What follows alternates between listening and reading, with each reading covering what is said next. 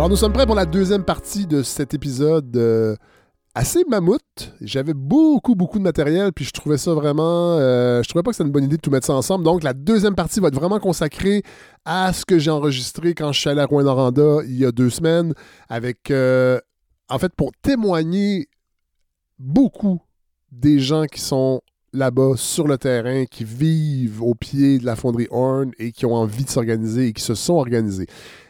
On va les entendre, mais en premier lieu, on va entendre Pierre Serré. Je vais ouvrir donc cette deuxième partie avec Pierre Serré, qui a donné le titre de cet épisode avec son livre Voyage au bout de la mine, le scandale de la fonderie Horn. Ça a, été publié chez Éco-Société. Euh, vous allez voir aussi, de toute façon, je vais revenir pendant les segments pour les, mettre un peu en contexte. Euh, la qualité de son est, euh, est- est variable. Elle est bonne, mais elle est différente parce que j'ai enregistré une partie dans les luxueux studios de la balado. Il y a une autre partie qui a été enregistrée à Rouen-Noranda-Nord, en banlieue. Euh, Vous allez voir où, quand Pierre, euh, Pierre Serré parle des terrains qui étaient contaminés. euh, bon, je l'ai su par après, mais j'étais là. Avec le segment des mers au front, bon, j'avais ma, petite enregistreuse portative. Je pense qu'il y a un des fils, le mien, qui était défectueux. En tout cas, le son, j'ai fait de mon possible, mais c'était difficile d'unifier, en fait, tout le son. Puis il y a des segments qui ont été enregistrés aussi dans ma chambre d'hôtel du Quality Inn de Rouen-Noranda avec cette même petite enregistreuse. Mais bon, l'ambiance, euh, le son d'ambiance n'est pas tout à fait le même, mais ce ne sera pas la première fois, de toute façon, que le son, des fois, est changeant. Je travaille encore là-dessus, ça s'en vient, mais en même temps, je trouve, je trouve ça le fun parce que ça, ça fait une surprise aussi. Ça fait partie euh, de la texture que ce projet offre. Alors voilà, on est prêt. On commence donc avec cette entrevue avec Pierre Serré. Hey, bon épisode tout le monde. J'ai très très hâte d'avoir vos commentaires à la toute fin quand vous allez m'écrire. Ben, je sais que vous allez m'écrire parce que ces épisodes-là, je sais que beaucoup de gens aimeraient que j'en fasse plus à la rencontre des gens sur le terrain au Québec. Euh, il va en avoir d'autres évidemment, mais j'avoue que puis tu sais c'est la BTB, j'ai une histoire d'amour avec la BTB, puis de rencontrer des gens, puis vous allez voir c'est des gens moi que je trouve qui sont très très très touchants. Alors voilà, je, je me ferme la trappe et je laisse la place à ces Abitibiens du terrain.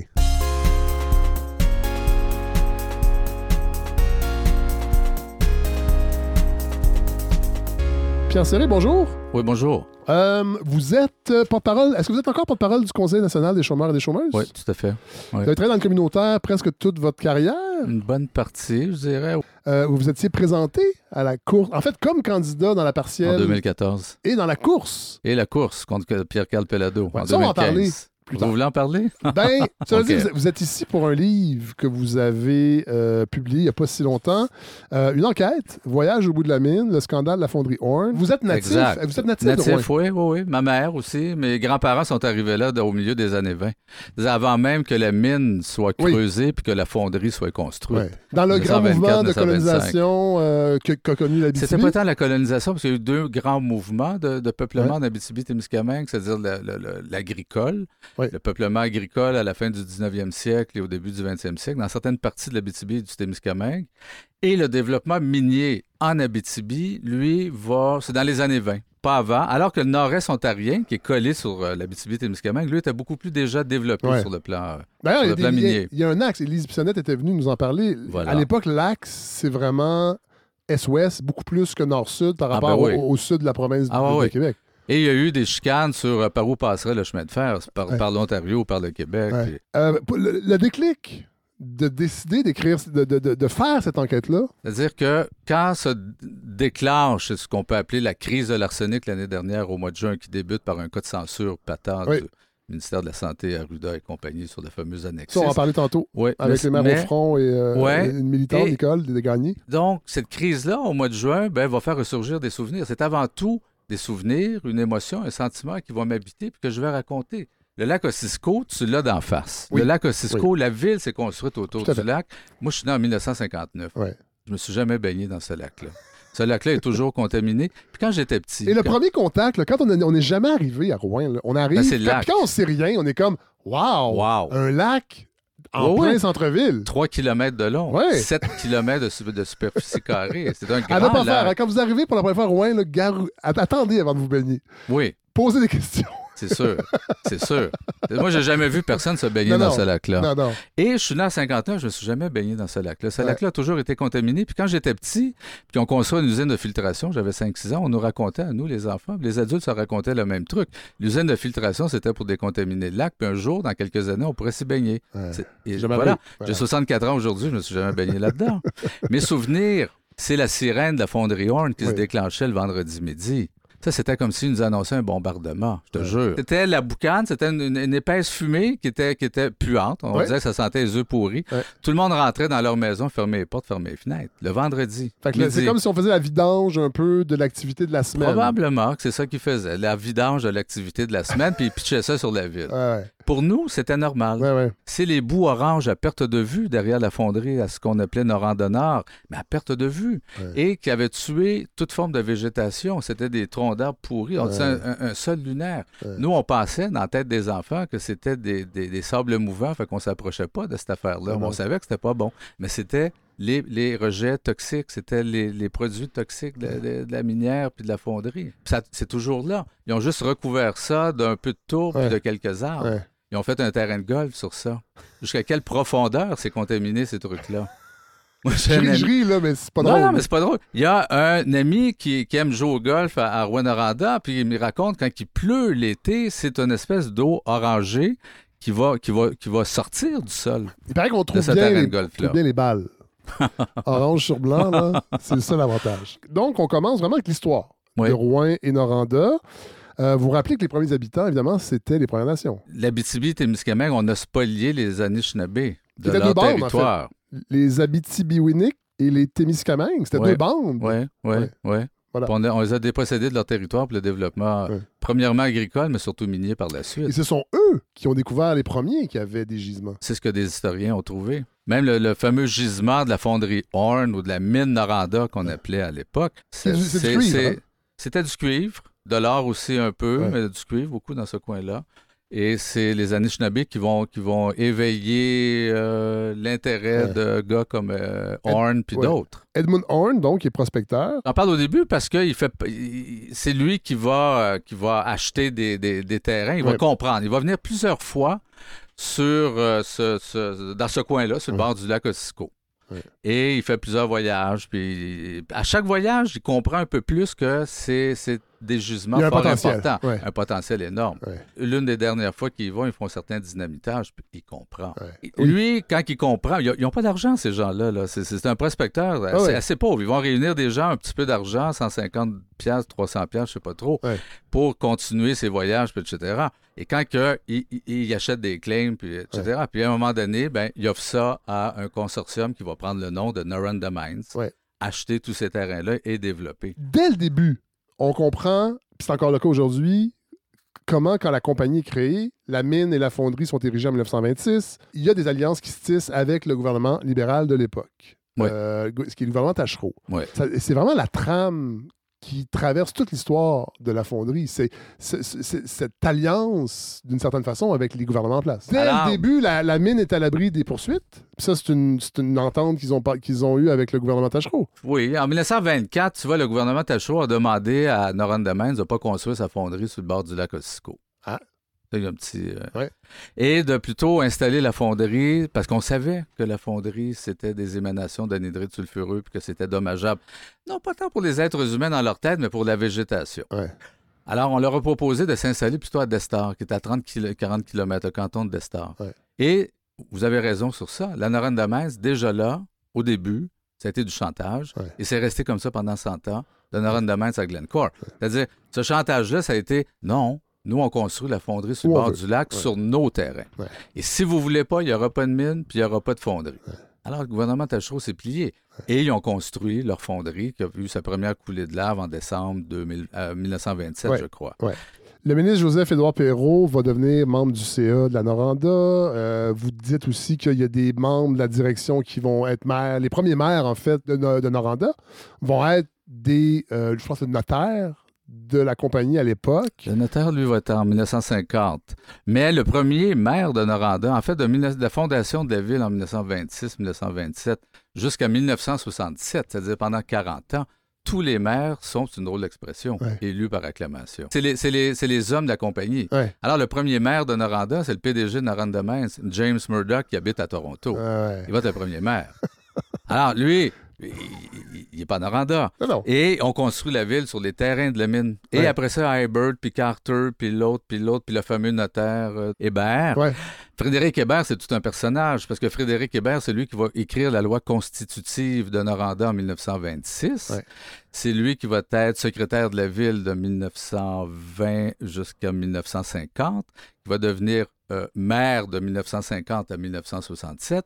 C'est lui qui va signer des bails amphithéotiques entre la Noranda Mines et le gouvernement euh, Duplessis en Ouais. 1947 sur l'utilisation à profusion, à volonté de la mine Noranda, de la fonderie, de tous ces, pour tous ses besoins Ouais. d'eau, c'est-à-dire à partir du lac du Faux. Ouais. Et depuis ce temps-là, ben, je veux dire, la, la- la fonderie au, Glen, au Glencore aujourd'hui, ils gèrent un barrage sur le lac du Faux et ils puisent tout l'eau qu'ils ont besoin.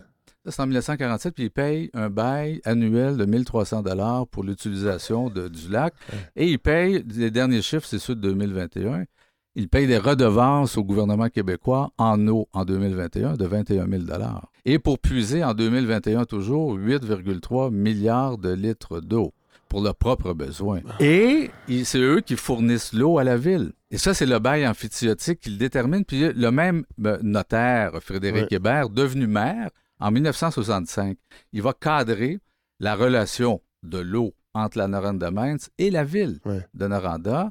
Et on détermine que la, la- la ville qui reçoit l'eau de la Noranda Mines et encore aujourd'hui... Son eau potable? euh, l'eau brute, l'eau brute, oui. l'eau brute qui, qui arrive du lac par une canalisation de 3 km entre le lac du Faux et la fonderie. Elle arrive à la fonderie. À partir de la fonderie, il y a un split. La fonderie garde les deux tiers de l'eau et l'autre tiers est envoyée à Rouen-Noranda, à l'usine de filtration, et elle est vendue, cette eau-là, Ah ouais. à Rouen-Noranda. Et en, en 2021, ils ont vendu ça, je pense, pour à peu près 120 000 L'eau brute à Rouen-Noranda. C'est fou. C'est un, bar ouvert ici, Ouais. le Canada puis le Québec, là, Ouais, pour, les, les- les- Les les- minières. C'est un bar ouvert. Ce sont des prédateurs. Ce sont véritablement des prédateurs et qui se foutent complètement de la santé des gens et de la santé environnementale. Il, y a, il y avait un reportage il y a quelques semaines à Radio-Canada qui pointait 600 sites miniers abandonnés Ouais, dans le Grand Nord du Québec et hautement contaminés. Ouais. On Cela en- dit, mais on n'en parle jamais. Qui crie? Qui, qui, qui, qui dénonce cette situation-là? C'est les Inuits.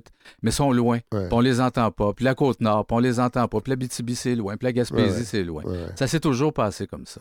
Euh, revenons à votre livre. Non, mais je veux rappeler, euh, la, Nora, la, la Mines, il y a quelque chose que j'ai appris dans votre livre. Elle est présente non seulement ici, mais en Amérique du Sud, présente au Chili en 1971. Et vous rappelez dans votre livre que c'est la première. Oui, qui revient après le coup d'État Et de, Pinochet, qui lui-même va remercier la Noranda et les banques canadiennes Oui. dans son message à la nation en 1978. Et probablement avant, parce que j'ai trouvé, c'était au moins cette annonce à la nation. Cette, Ça n'a pas de bon sens. ça- ben non, ça n'a pas de bon sens. C'est incroyable. Ben non, ça n'a pas de bon sens. La Noranda Mines, c'est Et une des premières minières. Et, les banques canadiennes. Rappelons-le. Mais du côté des minières et des mines de cuivre, la Noranda Mines, c'est une des premières minières à se réinstaller au Chili. Après la nationalisation par Allende du cuivre en 71, la Noranda Mines, c'est l'une des premières à se réinstaller au Chili. Ouais. Et ça a été comme ça. Puis au Nicaragua, puis Ouais. ailleurs, puis Ouais. ailleurs dans le monde. De ce petit groupe financier de Noranda à Noranda, au- dans les années 20, c'est devenu, c'est devenu rapidement un empire multinational Ouais. qui a des intérêts partout. Et là, il y a Glencore qui arrive dans le portrait. Parlez-nous de son fondateur, Mark Rich.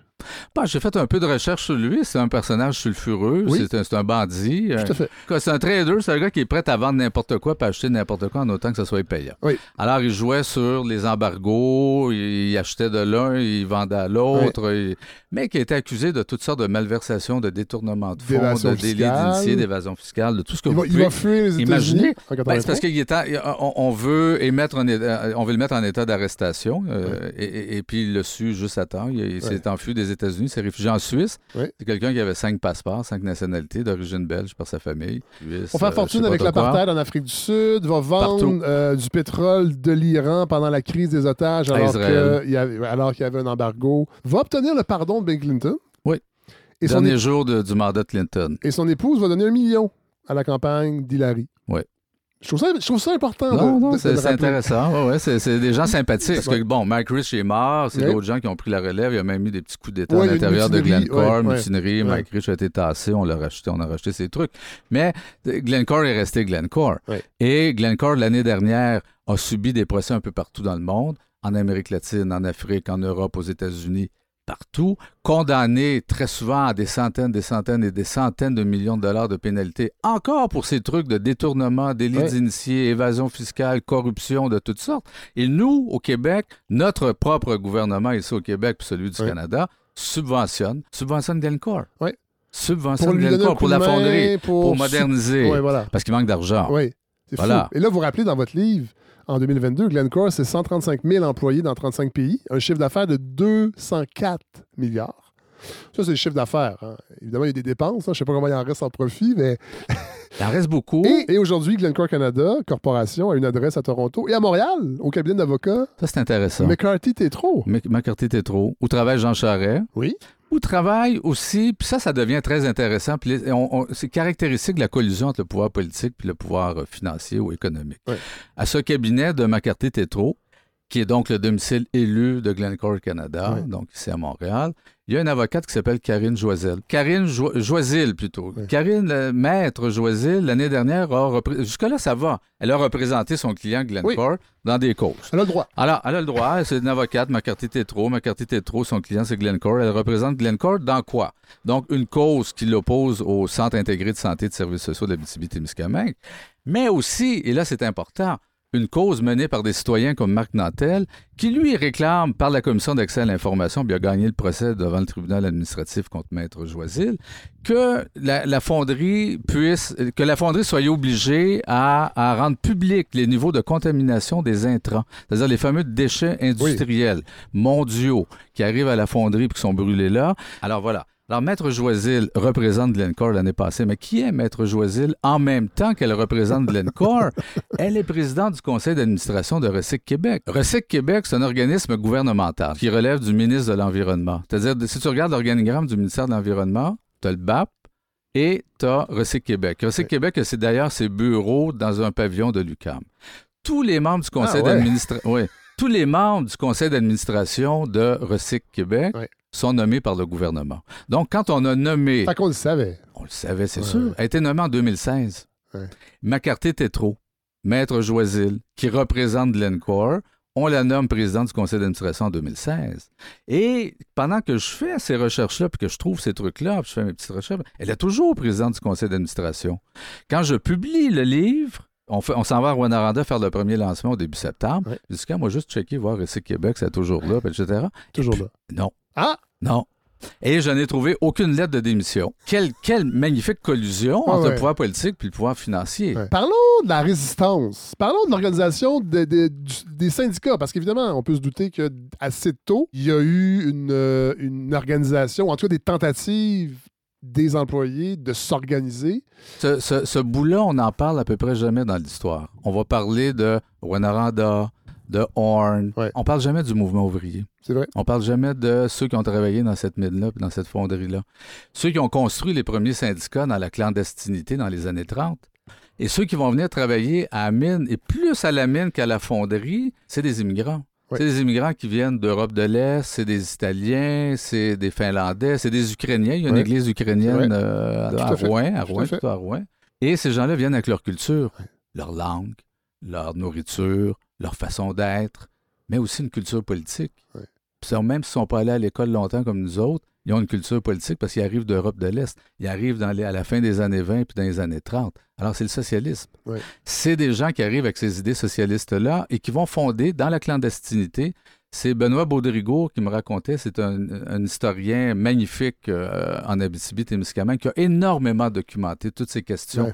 historiques, celles du mouvement ouvrier, mais beaucoup plus sur l'histoire de l'Abitibi-Témiscamingue, qui me raconte que ces gens-là vont s'organiser dans la clandestinité et par cellules, ils vont se regrouper selon la nationalité ou la langue, très compartimenté. Parce que c'est dangereux. Euh, euh, essayer de mettre sur pied un syndicat en Noranda, t'es dans le bois. Il n'y a Ouais. pas de route, t'es dans le bois. Ouais. Et en série, c'est important qu'on en parle parce qu'aujourd'hui, quand, T'es on parle- isolé, quand là. on parle des syndicats, c'est pour avoir parfois des chroniques de chroniqueurs vedettes qui trouvent que les syndicats prennent trop de place. Euh, on parle beaucoup du mouvement syndical comme quelque chose de moribond aujourd'hui, souvent, et on oublie les luttes et on oublie le contexte. Dans où- lequel tout ça a été créé. Voilà. C'est important Oui. de le rappeler. Et l'une des premières revendications du syndicat, quand ils vont déclencher la grève, la grève des faux, je pense en 1934, c'est entre autres la reconnaissance, le respect du, du- de- du nombre d'heures de travail, Ouais. puis, puis de ne pas avoir à passer tant d'heures sous la terre non payées. Ouais. Mais ils vont s'organiser en syndicat, puis ce syndicat-là est un syndicat communiste. Parce qu'au Canada, il existe un parti communiste, le Parti communiste du Canada, qui a répondu à l'appel, parce qu'on est dans la grande époque du stalinisme, et qui a répondu à l'appel donc du Comintern de l'époque de qui, qui- qui invite donc ses, ses- ses- ses- ses membres, ses partis communistes dans tous les pays, de rompre avec ce qu'on appelle le réformisme et de mettre sur pied leur propre centrale syndicale. Alors, le Parti communiste canadien va mettre sur pied une centrale syndicale qui va s'appeler la Ligue d'unité ouvrière. C'est à la fin des années 20. Ils vont être assez implantés dans le milieu minier dans le milieu aussi forestier. Et le syndicat, lui, qui se fonde euh, dans, dans- dans- à la mine Noranda, et c'est sûr, euh, encore une fois, dans la clandestinité, c'est par euh, des contributions volontaires, une adhésion volontaire, tu payes ta cotis- la cotisation que tu peux, etc. Mais il va réunir 400 travailleurs, 400 mineurs qui vont adhérer au syndicat. puis Il n'y a pas de formulaire, il n'y a pas de... Il y a rien, là. Non, c'est ça. Tu, tu bâtis comme ça. Et ils vont déclencher, ben, ils vont chercher à négocier au tout début, ils vont aller présenter leurs revendications aux dirigeants de la, de la mine en 1934. Il y a- Je pense que plusieurs de ces revendications-là sont nommées dans le livre, mais c'est des choses très basiques. ouais, tout à fait. Et la mine, c'est une fin de non-recevoir, c'est même extrêmement violent comme, comme réaction. Le lendemain, ils vont déclencher une grève, une grève qui va durer 10 jours. Et ils vont être cassés. Plusieurs vont être emprisonnés, plusieurs vont perdre leur job, plusieurs vont être déportés de la région. Semble-t-il que même certains ont perdu leur nationalité. On va casser le syndicat. Et alors qu'à l'époque, en 1934, les immigrants sont majoritaires à la mine, puis majori- très de- de- une, une fraction très importante de la, de la ville de Noranda, ben, il y, a- il y a un renversement parce que c'est à ce moment de la grève qu'on va faire rentrer les Canadiens français. Qui travaillait souvent dans les compagnies forestières. Compagnie forestière aux chômeurs, parce qu'on était à l'époque de la grande crise. Alors, il y avait une pression du chômage qui s'exerçait, mais qui était énorme. Le témoignage de Rémi Jaudoin, qui a écrit un livre qui s'appelle Entour, Ouais. j'en parle un peu. Rémi Jaudoin raconte parce que c'est à cette époque-là qu'il va rentrer à la mine. Ouais. Chômeur, avec ses chums. Pas pour contre les immigrants ou contre ça. les communistes, juste une job. Mais on a, on a fait sauter le syndicat. On a cassé le syndicat. Il y a eu d'autres tentatives par la suite. Il y a eu d'autres syndicats dans les années 40. Tant du côté de Narendamans que le pouvoir politique, le monde des médias, tout, ils vont se faire casser, marauder. euh, c'est ouais, là que, ouais. bon, Et les années 50 voient arriver la United Steelworker of America qui qui va s'installer dans le monde minier, un peu partout en Abitibi. qui Puis, va devenir les métallos? ouais, ouais. Puis ouais. ça, ça va, ça va rester quand même. Ah, ça va rester jusqu'à à la mine Noranda jusqu'en 1979, mais le monde minier habitibien est, Ouais. est métallo, encore aujourd'hui, et sa côte nord, un peu partout.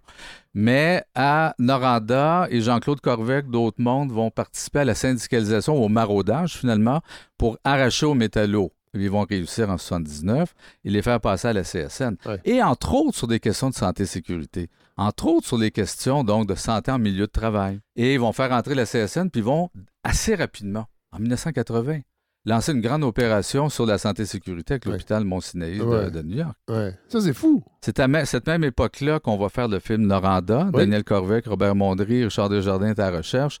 Et c'est sur, sur tous ces aspects de santé et sécurité de toute l'opération du Mont-Sinaï. Un film que le festival, à l'époque, va refuser de programmer. On, euh, et c'est les gens qui ont fait le film Noranda qui me racontent. Ça a été, ça a été tough. ouais. Ça a été tough. Puis ils n'ont pas voulu. Ils n'ont pas voulu, les gens du Festival international, parce que, bon, parce qu'ils ils recevaient des, des- des- Oui. des- subventions. Euh, Noranda Mines, puis aujourd'hui, Glencore subventionne tout en Ouais. ville. Ouais. Tout. Daniel Corvec me racontait comment ils ont dû, ça a été dur, mais ils ont dû eux-mêmes réserver le théâtre du cuir pour faire la première. Ouais, ce soir-là, aux portes à l'extérieur, il y avait des gens de la sécurité, parce qu'il y avait sa propre police à Mine Noranda, Ouais. qui étaient là pour diffuser des tracts pour dénoncer le film. Ah ouais. La police de Rouen est débarquée au théâtre pour venir arrêter l'un des réalisateurs, euh, Daniel Corvec, parce qu'il n'avait pas payé ça. On est dans un film de cowboy. là. 1984. On rappelle, 1900, là, c'est pas les exact. années 40. 1984, il y a 40 ans. Bon, rappelons l'opération Mont-Sinaï. c'est le syndicat en 80 qui va l'orchestrer. vont aller chercher. En fait, vous, le dites dans le livre, ils ont, sont allés chercher des euh, chercheurs et des médecins de l'école de médecine Mont-Sinaï de l'Université de la ville de New York parce qu'à Rwanda, les médecins voulaient pas tant que ça embarquer dans cette opération-là. Ben, il y a Roger Valois, qui était un organisateur syndical en Abitibi-Témiscamingue, qui est devenu vice-président longtemps de la CSN par la suite, aujourd'hui à la retraite, qui lui dit, je l'ai interviewé, il dit, les médecins, n'avaient pas peur de la mine, mais ils ne voulaient pas l'affronter. Tu avais besoin aussi de spécialistes en, santé, de santé en milieu de travail. Et donc, c'est une quarantaine. Oui.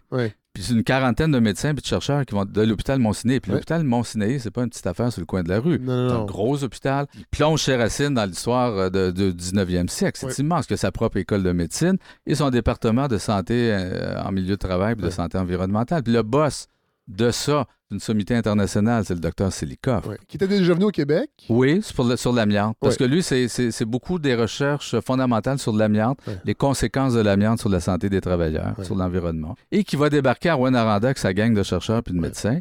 Et c'est Richard Desjardins qui me raconte, parce qu'ils l'ont filmé, ils sont allés. Bon, ils l'ont mis, ils l'ont envoyé en avion, un petit avion, deux, trois places pour aller euh, euh, survoler la région, de Rwanda. Et il s'est écrié Oh my God. Parce que l'eau, l'eau, les cours d'eau, il y a beaucoup d'eau hein, dans oui, La couleur de l'eau, cette couleur de la contamination, cette espèce de turquoise, les terres de résidus miniers, c'est de couleur euh, cuivré ou orangé, mais c'était à perte de vue. Ah les gens, on vivait là, nous autres, là. Et tout le monde a compris à l'époque du Mont Sinaï parce qu'ils ont, ils ont, analysé l'état de santé de chacun des travailleurs. C'est 950 travailleurs, un après l'autre, qui sont passés par ces examens-là, qui ont reçu leurs, leurs, résultats individuellement. Et il y a eu une analyse, euh, comment dire, euh, globale sur l'état des lieux. Et ça a été dévoilé en 1983, janvier 1983, dans une assemblée du syndicat. C'est Jacques Labonté qui était président, qui était sur le stage, avec Madeleine Parent qui était à ses ah côtés. ouais? Et dévoilait les résultats. C'était une bombe en ville. C'était une bombe en ville. Je m'en euh, souviens parce que moi, j'étais un petit jeune, j'étais un petit poulet à cette époque-là, qui commence à militer. On, a, mis sur pied le regroupement des chômeurs là-bas. Et ces gens-là, moi, je les connais. Daniel Pratt, Jean-Claude Corvec, tout ce monde-là. Puis Jacques Labonté, le président, qui est un jeune président du syndicat. Et, ils m'ont en quelque sorte beaucoup influencé, formé. Ce petit poulet que je suis a beaucoup été influencé, marqué par cette époque-là. Vraiment. Quand euh, les résultats sont dévoilés, là, je fais appel à vos souvenirs, mais est-ce que les médias, j'imagine les médias locaux en ont parlé, mais est-ce que vous avez senti que c'est sorti de la BTB? Qu'on en parlait ailleurs que dans la région? Parce que quand même, je, ne suis, pas sûr que ça sorti à, à l'extérieur de la de cinq mois, c'est quand même c'est gros. C'est une grosse affaire. Ah non, c'est une grosse affaire. Et les compagnies tendres, vous le dites au début, Rouen en est une. Il y en a beaucoup au Québec, là. C'est une réalité qui est différente parce qu'on ne parle pas du même minerai, on parle pas des mêmes groupes. Mais reste que c'est une réalité qui est vécue ailleurs au Québec. Fait qu'on pourrait penser que quand ça sort en 83, il va y avoir une résonance. Et puis moi, j'avais 12 ans. J'étais un peu jeune, mais je n'avais pas 3 ans. J'ai pas souvenir. Je me rappelle de l'amiantose, je me rappelle de ça, la miouf, entre autres. Euh, Bon, mais pas, pas ce qui se passe en Abitibi. J'ai l'impression que c'est. Bon, l'amiante, bien sûr, on, le sait au Québec parce que, bon, il y a eu tous ces combats pour, euh, pour arrêter l'extraction de l'amiante ici au Québec. Oui, puis le gouvernement l'avait nationalisé. Euh, et euh, oui, le sous René Lévesque. Ouais, c'est ça. Ils l'ont fait, ils fait et, ils s'en sont mordus les doigts. Et il y avait de la mousse d'amiante dans les maisons. Ben oui, partout. voilà. Ben oui. C'était terrible. Rouen, ça. Mais on, on l'a su parce qu'il y a eu des batailles pour interdire l'amiante. Parce que sinon, ce qui se passait à Asbestos, à Thetford restait dans la région comme l'Abitibi. Je suis à peu près convaincu que tous les enjeux de santé et d'environnement qu'il y a eu depuis 100 ans en Abitibi n'ont pas traversé la frontière de l'Abitibi-Témiscamingue avant l'année dernière. C'est fou. Avant l'année dernière. Et ce qui a permis ça, probablement, c'est le travail de la députée, Émilise Lessard-Terrien. Parce que n'eût été d'elle quand elle a su que cette étude de biosurveillance venait d'être faite, sa première réaction, c'était de dire au monde la direction de la santé publique, il faut faire une assemblée publique. Il faut expliquer au monde c'est quoi qui se passe. Puis là, ça a parti l'affaire. Puis c'est là qu'il y a des comités citoyens comme Arrêt Nicole Desgagnés qui se sont organisés. Mais n'eût été de, de, de gestes comme ceux-là ou de la présence comme ceux-là, et même nous, les gens en Abitibi, on vivait, puis on, certains continuent à vivre de cette façon-là, dans une espèce de, c'est l'expression des milices de Sartérien, dans une sorte de silence assourdissant. Parce que ça a été aussi ça le point de départ du livre. En 1983-1984, le Mont Sinaï, son rapport, le film Naranda, c'est une bombe en ville. Puis pendant 40 ans, le silence. Il s'est passé quoi? Qu'est-ce qui s'est passé? C'est quoi ce silence? Le silence de la classe politique? Qu'est-ce qui s'est passé avec le syndicat pour qu'aujourd'hui, l'actuel président du syndicat des travailleurs de la mine Noranda, si progressiste à l'époque, si euh, au front Ouais. pour les questions de santé publique et de santé environnementale, ben, qu'est-ce qui fait qu'aujourd'hui, le président du syndicat se sent attaqué presque personnellement Ça, quand on soulève ces enjeux-là? De la fonderie? Pierre Serré, c'est ça, c'est un passage qui est vraiment troublant dans votre livre parce que vous racontez que vous avez euh, rencontré donc ce président actuel qui est Stéphane Larente, qui est encore là aujourd'hui. au Oui, toujours en poste. Oui. Il ne veut pas être enregistré. Non, il a refusé. Il vous dit que Richard Desjardins et Émilise Les Santériens sont des extrémistes. Oui. Dans le fond, adopte le même message que son Il employeur. reprend le discours de l'employeur. Ouais. C'est-à-dire que la, la- la santé publique en Abitibi-Témiscamingue n'est pas neutre. Donc, il faudrait aller chercher du monde de l'extérieur pour étudier tout ça parce que les autres, Ça, là, c'est le propos de la mine. Ça, c'est le propos de la fonderie. Ouais. À chaque fois qu'il y a eu des études comme celle-là de, Ouais, de- de- du. Mont Sinaï dans les années 80 ou plus récemment les études de biosurveillance, c'est toujours la réaction de Glencore et de la fonderie. Il faudrait aller chercher d'autres mondes beaucoup plus indépendants. Les minières d'amiante disaient exactement la même chose à l'époque. Bon, je dois quand même reconnaître qu'il a accepté de me rencontrer. Ça n'a pas Oui. été facile, mais d'avoir cette- ce rendez-vous-là. Mais il l'a accepté. Il a, exprimé son point de vue. Mais effectivement, c'est troublant. C'est troublant de constater que le syndicat ou sa direction de ce syndicat-là est rendue là. Puis qui a embarqué complètement dans le jeu du gouvernement de la CAQ l'année dernière Ouais. pendant les élections. Ouais. Parce qu'ils ont embarqué dans ce, dans ce fameux référendum, entre guillemets, Des sur, jobs. les jobs. votre job. Vous allez si perdre votre job. vous euh, reportez au pouvoir Émilise Les. Puis moi, quand je parle des milices, je le dis en toute liberté, parce que moi, je suis pas membre de QS. Ouais. Je suis pas membre de QS, je suis pas militant de QS. Mais j'ai vu le travail qu'Émilie a fait. C'est un travail extrêmement courageux, puis il n'y a pas un seul député en 100 ans qui a fait le travail qu'elle a fait. Ouais. Tu vois, en 2018, on m'avait passé ce commentaire-là parce que je connais des gens du Parti québécois, je connais Ouais. des gens de, de Québec solidaire, et c'est François Gendron qui prenait sa Oui. retraite en Un 2018 vétéran? un vétéran qui était élu en 76 à Amos, à Abitibi-Ouest, pour le Parti québécois, mais qui disait il y avait ce soir-là, à Rwanda, l'élection de 2018, à tel endroit, un rassemblement de Québec solidaire et milice qui se présentait pour la première fois, puis à un autre endroit, un, ra- un rassemblement du Parti québécois, le même soir. Ouais. Et François Gendron disait, eux, en parlant du rassemblement jeune, fou, euh, Ah ouais. énergique, il disait, c'était nous, ça, en 76. Ah. Et, et représentait et représente toujours Oui. cette espèce d'énergie qu'il y a toujours eu en Abitibi.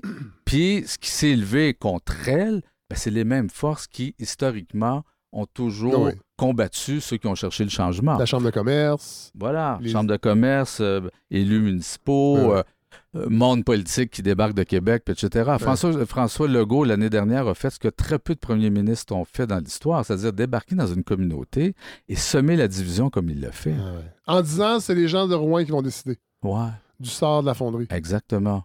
Puis là, il y a, puis ils ont tassé la candidate qui avait déjà été nommée pour la CAQ. Ses pancartes étaient déjà imprimées, cette, cette- cette- cette dame-là. Et ils l'ont tassé. Ils sont allés chercher l'ancien député libéral, Daniel Ouais. Bernard, euh, président du comité des grands disparus à l'Assemblée nationale. C'est un Voilà. ingénieur minier, Ah non, lobbyiste, Oui, c'est ça, lobbyiste. lobbyiste, Ouais. euh, grand, très présent dans tout le développement du Ouais. plan Nord parce que c'est sous Charret et sous euh, Couillard Ah, qui ouais. va être député, puis il va être un grand, grand promoteur Ouais. du plan Nord. Ouais. Alors voilà, mais il fait partie du comité des grands disparus parce qu'on ne l'entend jamais, puis on le voit nulle part, etc. Parlons de la fonderie, ce qu'elle fait aujourd'hui. Parce qu'il y a un chapitre, chapitre 6, vous parlez de euh, l'industrie qui se recycle et se modernise. Vous donnez une anecdote assez euh, rigolote, mais en même temps plus ou moins, de Martin Carly qui participe à une visite en 2018 et, et qui en ressort enchanté. Enchanté. Économie circulaire. Wow! J'aime Ben ce que je vois. Ah ouais, mais ça, c'est comme Aragon qui va en URSS à l'époque de Staline, puis qui revient en encensant tout ce qu'il a vu. ouais, ouais, voilà, ouais. c'est extraordinaire ce, Voilà, ce qui se passe là-bas. Donc aujourd'hui, elle reçoit 110 000 tonnes métriques de matériaux recyclés qu'elle achète un peu partout dans le monde. Et son modèle d'affaires, c'est plus c'est toxique, plus c'est payant. Plus c'est payant. Et c'est les déchets industriels.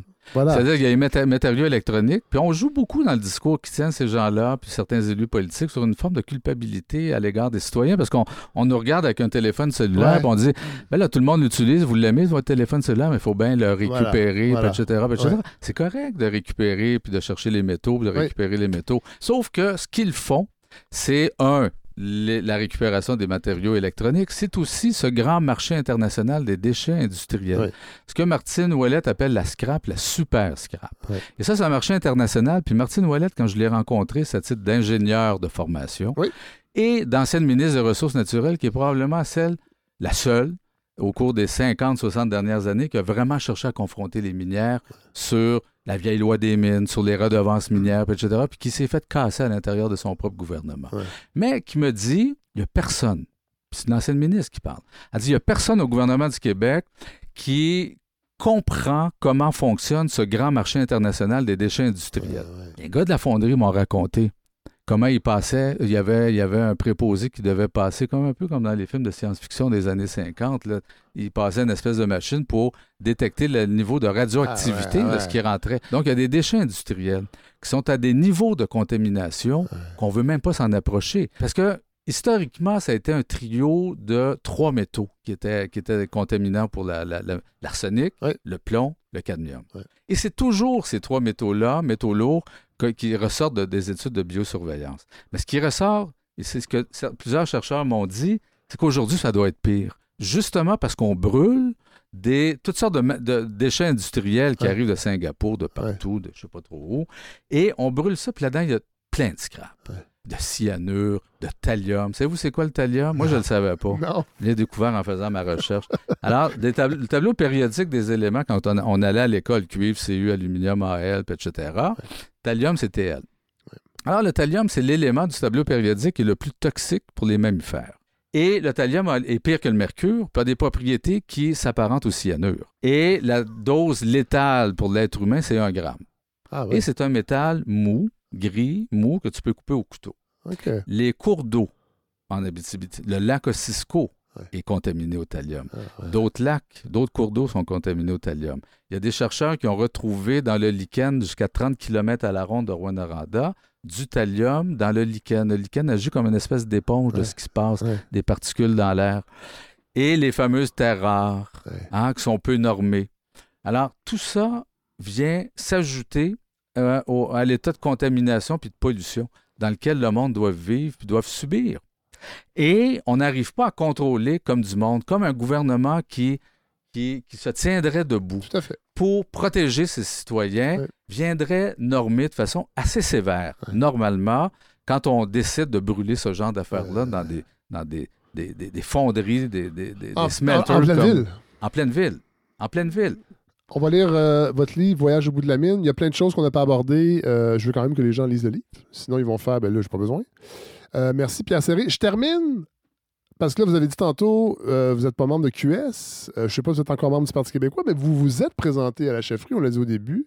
J'ai envie de vous entendre parce que cette semaine, Paul Saint-Pierre Pamondon nous donnait un, aperçu de ce qui s'en vient par rapport à l'analyse de la, du Québec d'aujourd'hui, de ce parti-là. L'immigration est responsable d'à peu près tout. Votre œil d'ancien candidat, comment vous voyez ça aujourd'hui, l'évolution d'un parti qui vient de gagner une partielle à Québec, euh, qui semble remonter dans les sondages? Euh, Qu'est-ce que ça vous dit, tout ça? Il y a une dérive identitaire qui s'est installée au Québec depuis 2007-2008 à partir de l'ADQ, puis tout le tripotage qui s'est fait autour de cette crise à l'époque qu'on a appelé des accommodements rais- euh, raisonnables. Et comment le Parti québécois aussi, en 2008, quand il s'est ramassé deuxième opposition, ils ont freaké. Et c'était la première fois depuis très longtemps, depuis 1973, qu'ils se ramassaient deuxième opposition. Ouais. Ils ont vraiment eu peur. Et ils ont embarqué à pieds joints avec des conseillers comme Jean-François Lisée et d'autres euh, dans cette dérive identitaire où l'immigrant devient la menace. La menace qui, qui, qui peut mettre en péril notre identité, mettre en péril la nation, etc. Alors moi, je voulais faire le débat avec ces gens-là. Ouais. Alors, je suis vous représentiez, un peu l'héritage social-démocrate Et ce avec un programme progressiste, bien sûr. C'est-à-dire pour moi, le modèle québécois, ce qu'on a développé comme société depuis une cinquantaine d'années, est quelque chose de très valeureux, de vraiment intéressant, qui fait quelque chose qu'on d'unique en Amérique. Et je pense qu'on peut pousser plus loin ce projet, cette idée. Mais le Parti québécois a, pour l'essentiel, abandonné, je pense, abandonné. Euh, à travers cette dérive identitaire.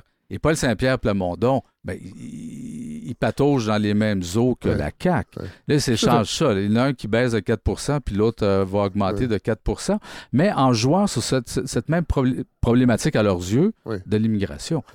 C'est, c'est, sincèrement, c'est, comment dire, il y a plein de mots qui me viennent en tête, mais c'est dégueulasse. C'est vraiment dégueulasse. Alors que le Parti québécois était un pays, un, un- un parti d'ouverture. Qui, a, qui été, qui miné par des gens d'ouverture, des gens même, eux-mêmes qui étaient au gouvernement du Québec, critiques avec certaines déviations possibles du nationalisme, tout en disant faut faire de notre peuple un pays, de ce Québec un pays, bien sûr.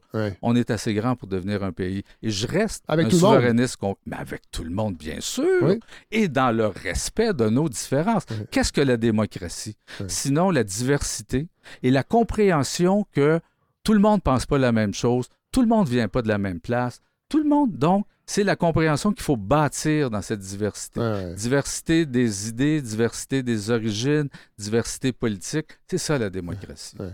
Et c'est un magnifique projet en même temps. Ben là, moi, je me situe là. Alors, bien sûr, je suis plus membre du Parti québécois. Et bien sûr, je suis critique avec Ouais. ces gens-là. Bien sûr. Mais pour autant, je ne suis pas membre de QS. Bah, ouais. Déjà, à l'époque du Parti québécois, on me disait Ah, tu devrais être QS. Ouais. Non, je ne suis pas avec QS parce que moi, je suis un social. ben, voilà, bon. Et euh, je suis un indépendant. On va dire ça demain. On va dire ça demain. Pierre Serré, merci. Content de vous avoir rencontré. Euh, je vais rentrer vos coordonnées dans, mon gros Rolodex et on pourra vous rappeler éventuellement euh, pour commenter l'actualité. Merci, Super. Pierre Ça Serré. marche. Merci. Merci à toi. Bye.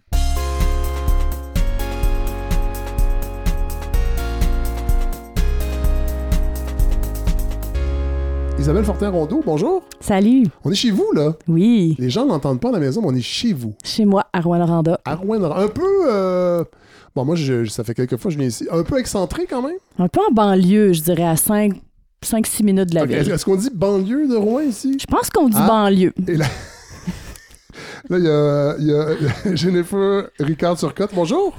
Bonjour. Nicole Desgagnés, bonjour.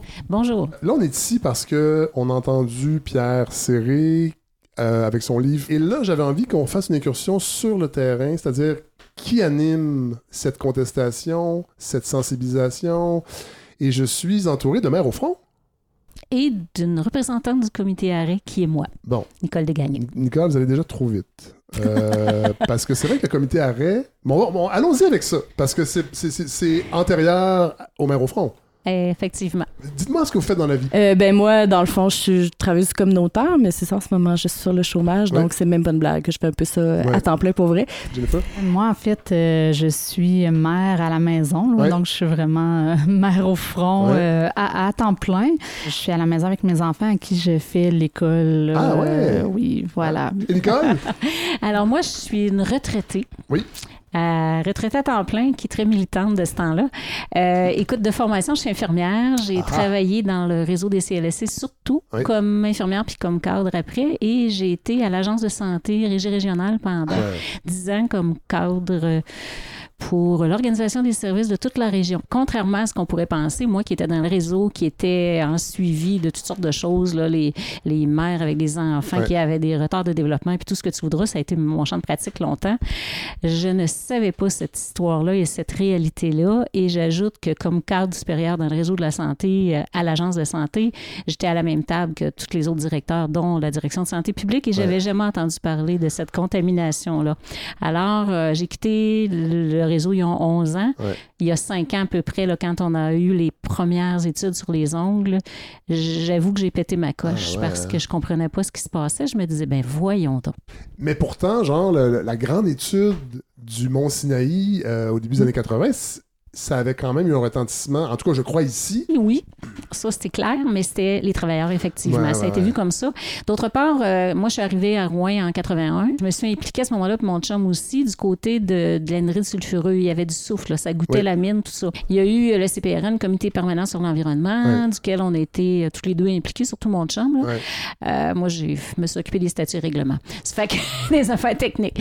Donc, euh, mais. Ben, c'est important aussi. C'est important. Alors, le travail fait de ce côté-là. Beaucoup de militance, beaucoup d'assemblées, beaucoup d'écrits, beaucoup de, de revendications. Et euh, on a comme gagné. Bon, gagné, il faut le dire vite, parce que le gouvernement a payé à la fonderie une usine d'acide. Il y avait Ah ouais. aussi de la pression. euh, ouais, ça, c'est le gouvernement qui a payé. Le provincial, 30% le fédéral, 30% Puis il y a eu un prêt du provincial, mais on n'a pas su qu'il a été Ouais, ça, remboursé. ça, c'est un classique au Québec. C'est un classique. Euh, un prêt, on sait pas trop si Ouais. ça va être Enfin, remboursé il paraît qu'ils l'ont remboursé un petit Bon, peu. ok, un petit peu. Donc, euh, effectivement, fait qu'après l'histoire de l'usine d'acide, comme on savait pas qu'il y avait autre chose, Là, en fait, l'usine d'acide, là, c'est pas la fonderie. Là. Oui. OK. oui, parce que là, ils ont récupéré le soufre, Oui. puis ils ont transformé ça en acide sulfurique. Fait que ça a réduit ce qui, qu'on- ce qui nous crachait d'en face Ah ouais, de ouais. 80 quelques pourcents, Ouais. maintenant 98 maintenant. Ça fait qu'il y avait ça, ça a réduit. Fait qu'il y a eu comme une. Puis ça, ça goûte, ça sent, puis tu le vois. Contrairement à l'arsenic, puis le plomb, puis le cadmium qu'on sent pas, puis qu'on voit pas. Ah. Ça fait qu'on avait l'impression que tout était réglé, Ah oui. là, tu sais pas. Parce que c'est vrai que souvent, en, en environnement, quand, quand ce qu'on voit pas, Ça n'existe pas. Puis c'est le discours en ville de plein de gens qui disent Ouais. que c'était bien pire avant, pourquoi vous Ah chialez? ouais. Dans le temps, c'était pire, mais c'est vrai qu'avant, admettons que les cours d'école, les enfants jouaient, puis quand il y avait une puff de souffle qui arrivait, il fallait qu'ils rentrent Mm. les enfants Ouais. à l'intérieur. Fait que là, c'est des choses qui sont des contaminants qui sont invisibles. Fait qu'on l'entend beaucoup, les gens disent non, non, c'est avant c'était pire, avant c'était pire. Puis on l'avait un peu Mais là, acheté, Isabelle, je pense, d'autres aussi. Isabelle Fortin-Rondeau, ton militantisme, ou en Mhm. comment, comment il s'est euh, manifesté? Ben, dans, dans ma vie en général, depuis toujours, là, je me suis impliquée en environnement, en plein de choses. Je suis une travailleuse du communautaire, Ouais, je me suis impliquée pendant le printemps arabe, etc. Euh, bon, disons, par rapport à la fonderie, depuis ben, 2019 à peu près, là, je pense que c'est quand l'étude de biosurveillance est sortie, les données qui disaient que en moyenne, on avait 87 nanogrammes d'arsenic euh, dans l'air. Euh, je raconte souvent cette anecdote-là. On était devant le, le bureau du ministère de l'Environnement à Rouen, puis on était 12. Ouais. dont probablement euh, la famille de Jennifer et ses enfants, mes enfants, parce que je faisais Ouais. l'école à la maison aussi. Nicole était là. Tu sais, c'était- on était un très petit noyau. Euh, la- la- la- L'étude de biosurveillance, c'est 2000... Elle a été faite à 2018. C'est ça. à l'été 2018, mais les résultats, on les commençait à les avoir autour de janvier, février 2019. Résultats individuels envoyés par la poste aux parents. Fait que- Concerné. concernés seulement. Oh. Et eux Est-ce que c'est lettre. Glencore qui a, qui a payé les 200 timbres? Ah, Ça L'histoire doit, ne le ça doit être le gouvernement encore. Peut-être, Ça doit. Ah ouais, Alors, ok, fait que ça. même pas... euh, Non, non, non, non, non. Et là, euh, ces parents-là reçoivent des lettres qui disent pas grand-chose, qui Ouais. donnent le résultat de leur enfant puis le résultat de la moyenne à Amos. Tu te compares à la moyenne à Amos, puis tu te dis, hey, je Pourquoi Amos? C'est beaucoup parce qu'il avait été chercher une population comparable où est-ce qu'il n'y Ouais. avait pas d'industrie, qui euh, Ah, ouais, les gens n'étaient pas contaminés. Fait que pour comparer. Ouais. Parce qu'il y a quelques années, il l'avait fait avec une, une banlieue de Rouen-Noranda qui est Évin. Oui. Et euh, là, on peut plus parler d'une banlieue. C'est vraiment un village avec euh, la paroisse puis tout le kit. Et comme ils sont pas mal dans les vins, la différence n'avait pas été grande entre Rouen et Évin, mais ça n'avait pas été des tests, c'était des tests sur l'urine, pas très Ok. fiables. Et euh, Pas très plus- précis. très- pas très précis Ouais, en fait, ouais, ouais. pas très précis, puis adapté plus aux travailleurs et non à Ouais. une, une exposition chronique comme on a là, parce Ouais. que nous c'est une exposition tout le temps, Ouais. parce que ça sent pas, ça goûte pas, tu le vois pas. Fait que ça, on revenait Ouais, beaucoup ouais. là-dessus avec les gens qui, qui disent que ça a beaucoup changé. Euh, Jennifer, euh, ton- donc toi, ton, ton déclic de, mili- tu sais, de vouloir t'impliquer, euh, ça, ça, ça a été aussi l'étude de biosurveillance? Euh, oui, moi aussi, en fait, ça a été euh, en 2019 quand il y a eu une assemblée publique dans laquelle ils ont révélé les résultats de l'étude de Ouais. biosurveillance. Puis c'est sûr que je me suis pas impliquée de près, de très près Ouais. à ce moment-là, mais je, je- je participais à tous les appels de mobilisation là, que le comité arrêt faisait. Mais réellement, mon implication de façon active et très intense, là, Isabelle le disait tout à l'heure, euh, on ne fait que ça dans la vie, Ouais. mais c'est arrivé euh, lorsque euh, il y a eu un avis de la santé publique là, qui parlait des, des taux de cancer qui étaient vraiment plus élevés, là, 30% plus à Rouen-Noranda qu'ailleurs au Québec, Ouais, ouais. 50 plus de maladies pulmonaires obstructives chroniques, puis des bébés de petits poids, 25% plus. Puis après ça, on a appris que le- les taux de cancer du poumon, mais c'était connu aussi parce que ça avait fait partie du rapport de l'étude de biosurveillance, mais que le directeur de la santé publique de l'époque l'avait caché. Donc moi, à ce moment-là... C'est-tu la- la- la- la- l'annexe 6? L'annexe la fameuse annexe c'est six. ça, Du docteur. Arruda. Du docteur ouais. Arruda, oui. Parce que nous, on avait fou, rencontré, oui, c'est ça. Puis tous les appels à l'action dont les filles parlent, c'est un peu Arrêt au début qui était le leader Oui, de tout ça. arrêt, c'est un, sigle. oui, arrêt des rejets et émissions toxiques. Voilà. Donc, c'est un comité? C'est un comité qui est formé. Alors, beaucoup de parents, des médecins, des gens qui étaient impliqués dans le milieu. Ça fait qu'au départ, nous autres, ça a été de comprendre. Là, ça, ça se pouvait pas, cette histoire-là. Puis, autour de la table, tu sais, il y a moi qui arrive du milieu, qui, qui principe, aurait dû être au courant. Puis, tu as Pierre Vincette, qui est un néonatologiste, qui s'est occupé des bébés de petits pots pendant Ouais. toute sa, sa carrière. Puis que là, il est face à, à ça, qu'il ne savait pas non plus. Ouais. Ça fait qu'on est euh, deux personnes. Moi, j'ai été impliquée dans d'autres groupes de femmes avant, puis d'autres choses, mais Pierre, jamais, c'est pas le genre à, à Ouais. avoir été impliqué. Et là, on se retrouve à militer ensemble et à, à faire de la recherche, beaucoup, beaucoup de, de recherche. On avait des gens aussi du milieu des mines là, qui sont restés plus discrets, mais qui nous ont aidés à comprendre la, de- la documentation. Ah Oui. Fait que Fait ça a été le travail qu'on a fait au début, essayer de comprendre y a-tu des lois, y a-tu des règles, puis qu'est-ce qui nous tombe sur la tête? Et euh, éplucher les rapports de la fonderie, qui, j'imagine, Oui. sont construits pour qu'on en sache juste assez pour, pour satisfaire les gouvernements, mais en même Hmm. temps que ça doit être un peu Hmm. opaque. C'est Euh, sûr que c'est incomplet. ouais. Par contre, quand ils ont vu qu'on comprenait des choses, ils ont commencé à caviarder. On- Ils sont en appel actuellement. Ok. En novembre, 21 novembre, Ouais. on va passer Ah, en cours ouais. parce qu'ils nous avaient donné. Fait qu'on sait pas tout encore. On sait pas tout encore. Euh, Isabelle, tantôt, tu disais les gens nous croient pas, on sent pas, on goûte pas. Est-ce que c'est encore le cas? Est-ce que vous êtes mal perçus? Est-ce que vous êtes des empêcheurs re, de tourner en rond? Euh, On dérange plus les élus, OK. les travers de la fonderie. On répète encore et encore qu'on s'en prend pas à eux, qu'on les comprend, qu'ils ont un travail à faire. C'est sûr qu'ils se sentent menacés. Ouais.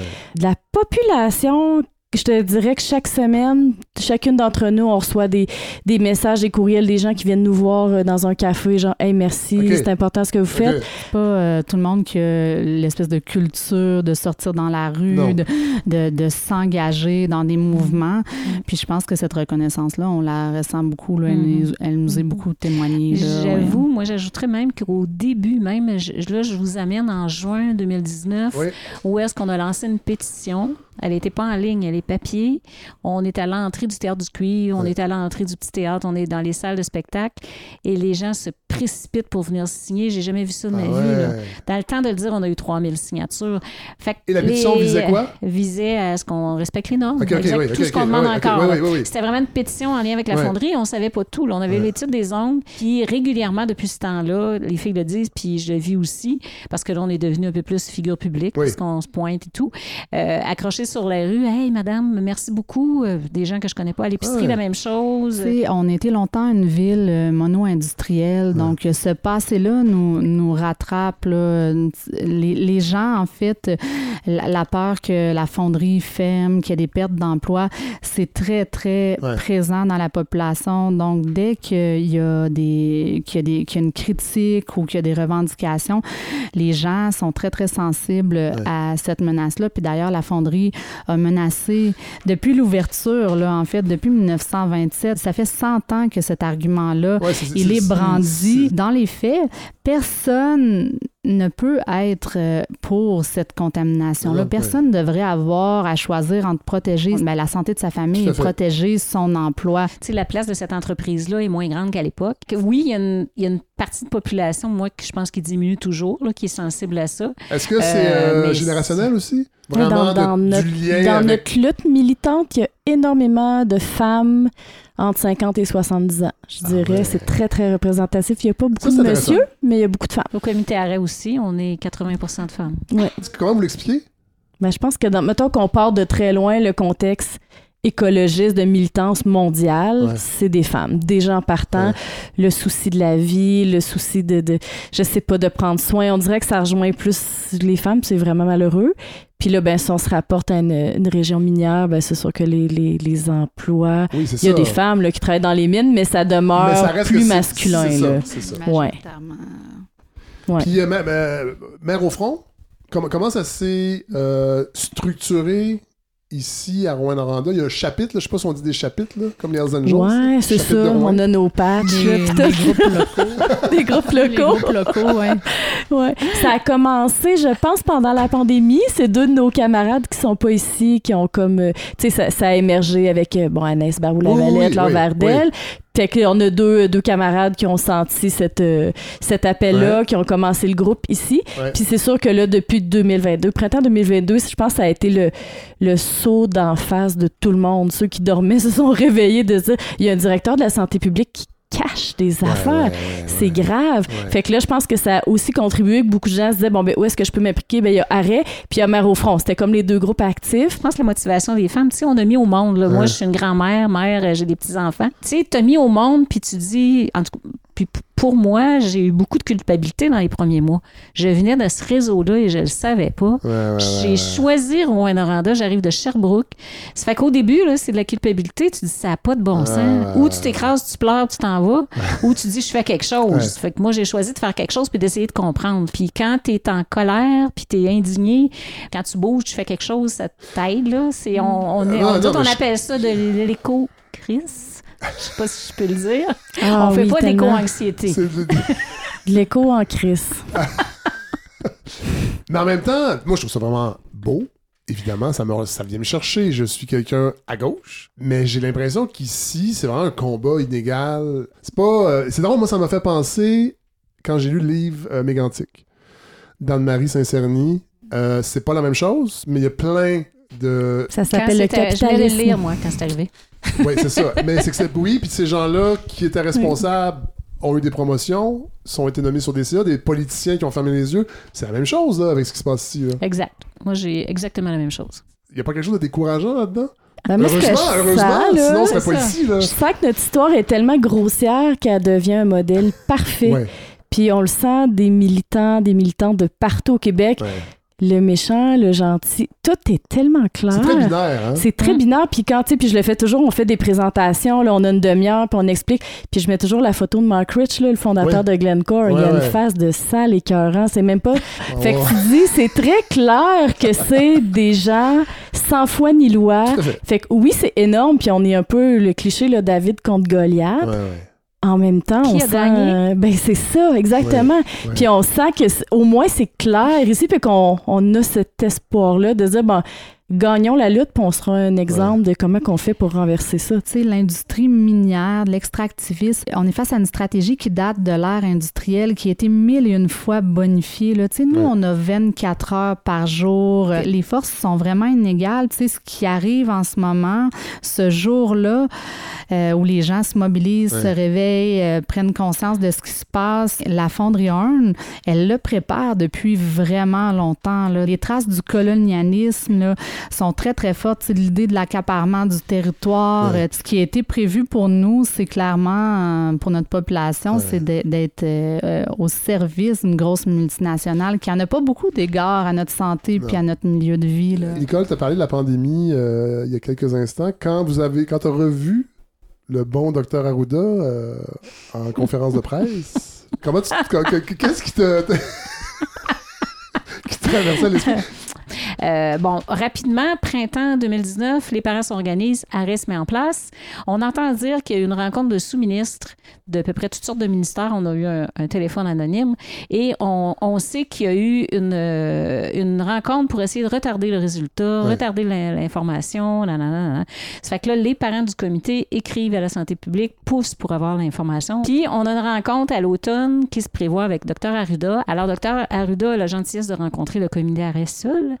Alors, nous sommes avec la direction de santé publique, deux, trois personnes de la direction, et le comité qui est formé beaucoup de femmes. Docteur Arruda ne connaît absolument rien sur les faits sur les enfants. Pierre Vincelette est là, il essaie d'expliquer qu'il y a un impact chez les enfants. Il n'y a pas d'écoute. Mais docteur Arruda, il veut faire le chummy-chummy avec tout le monde. Ah! Alors, c'est ça. Ça fait que nos deux porte-paroles qui n'étaient pas moi à l'époque. sympathique. Ah, écoute, quand, quand- on est arrivé, Mireille et Valérie avaient des blouses noires et là, qui se ressemblaient un Ouais, peu. ouais. Alors, tout de suite, un commentaire sur les vêtements. Ah. Bon, on continue de jaser et là, on finit par dire euh, la, la directrice de santé publique qui est là, elle me présente comme étant une ex-gestionnaire du réseau. Oh. Fait que là, elle dit Nicole a déjà travaillé avec nous autres. Ah, ouais? Puis vous habitez ici depuis longtemps? Oui, oui, ça fait 40 ans. Ah, pas si mal euh, conservé malgré tout, genre. Il y avait. Voyons. C'est incroyable. Puis là, on se dit, qu'est-ce qu'on fait avec ce type? Moi, je réagis pas beaucoup parce qu'on est en début, c'est pas le temps d'y rentrer dedans. Là, je suis pas comme dans un, un bar en train de prendre une bière. Puis à travers ce qu'on explique, on dit que le quartier, dans le temps, peut-être que c'était des gens pauvres, non scolarisés, tout ça. Mais là, les gens qui sont autour de la table, j'ai fait remarquer à Dr. Herdock qu'on est plusieurs femmes, puis qu'on est toutes scolarisées, on sait lire et on comprend les documents et on est inquiet pour la santé. Puis ils nous lâchent du genre, c'est fatigant des filles scolarisées. Mais voyons donc. Vous l'avez jamais entendu, celle-là? Ah. En tout cas, fait qu'on a complété notre rencontre, mais mettons que notre premier contact avec Dr. Eh Arruda là était pas terrible. là là. Fait que là, moi, j'insistais toujours pour que dans le document, ça soit écrit 3 nanogrammes. Puis ça, il voulait pas, il tenait son bout, puis là, il montait le ton. Et là, on s'en va à la réunion plus large, parce que la, la santé publique avait décidé de faire un comité de suivi où Arrêt était représenté, mais il y avait du monde de partout. Donc, les commissions scolaires, euh, les gens de la fonderie, euh, bon. Et là, Dr. Arruda nous, nous annonce d'entrée de jeu que l'annexe 6 ne sera pas dans le document parce que L'explication se tient pas pire malgré tout à ce moment-là. Il dit ça a l'air de faire un lien de cause à effet direct et on va en faire un document à part. Fait que là, ça, on a dit, bon, ça va, ça va faire, mais on, on attend le, vrai document. Fait que là, tout l'automne, on a harcelé pour avoir le vrai document. On savait qu'il était supposé s'en venir, mais le document apparaissait pas. Quand docteur, moi, je suis infirmière, hein, fait que quand je suivais la pandémie, je suivais ce qui se passait dans le monde, puis je Ouais. suivais c'est quoi les mesures de précaution, etc. Et quand il est venu nous annoncer qu'un masque, ça sert à rien, puis qu'il se mêlait avec son masque, puis que c'était Ah, tout croche, là, je- ça a été comme la Ah, goutte boy. de trop. C'était. Aucune Je crédibilité. comprends. Là, je me dis, mon Dieu, d'où il vient? Puis là, ben, plus tard, tu apprends qu'il a, il fait ça parce qu'il avait peur que les gens euh, Parce qu'il y avait utilisent pas de trop les masque. masques, qu'il en manquait. Mais tu sais, les gens sont ça. capables de comprendre. Ben là. oui. Je pense que la grande majorité a suivi les consignes. La grande majorité ne serait pas allée tout vider les, armoires de masques. Fait que moi, je trouvais qu'on traite les gens comme des enfants. Et ils portent un discours davantage de, de sous-ministre que de directeur de santé publique. Tout à C'est fait. très Et- décevant. Et on a appris aussi via les médias, via Thomas Gerbet, entre autres, que le docteur Arruda, lors de cette rencontre où il a demandé de retirer l'annexe 6, avait rencontré les dirigeants de Avait. la fonderie quelques heures. Surprise. On ne le savait pas. Fait que si vous l'aviez su, vous auriez, On n'aurait pas Vous eu a- tout à fait la même attitude. vous je auriez pense. pas donné de la bonne foi. Est-ce qu'il est apparu finalement ce document-là tant attendu? Ben, il est à Paris. C'est le document qui est arrivé finalement en mai 22, là, Ouais. qui a fait réagir les gens, qui était beaucoup plus compliqué. Ouais. Et En fait, qui contenait beaucoup plus d'informations, effectivement, qui allait plus loin, qui parlait des MPOC, des bébés de petits poids, d'espérance de vie, puis qui allait par quartier, puis qui a demandé beaucoup, beaucoup de travail aux gens de la santé publique.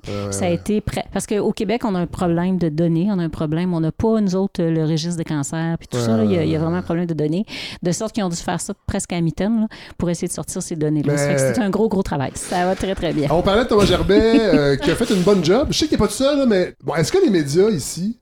Euh, On avait Thomas Dehaye. Le C'est toujours rapport. les Thomas. Ah, Thomas ben oui. Au début. Des gens, qui des, gens, était- des gens qui doivent qui- voir c'est pour ça. croire. Oui, hein, Voilà. oui. Les, les Thomas. Alors, ça, les Thomas. fait que, euh, avant que Thomas Gerbet s'en mêle, on- il y avait Thomas Dehaye qui était à qui c'était super intéressant, Qui était suivait euh, le dossier, qui était à Radio-Can aussi. Alors, euh, lui, avait fait un suivi euh, de beaucoup de choses, puis il s'intéressait Ouais. beaucoup au dossier. J'ai l'impression que c'est peut-être nouveau dans toute cette mobilisation-là. En fait, il y a une expertise des, des euh, militantes Mhm. Qui se développent et qui s'accumulent. Tout à fait. Puis ça, c'est un acquis qui va pas partir, là, au contraire. Là.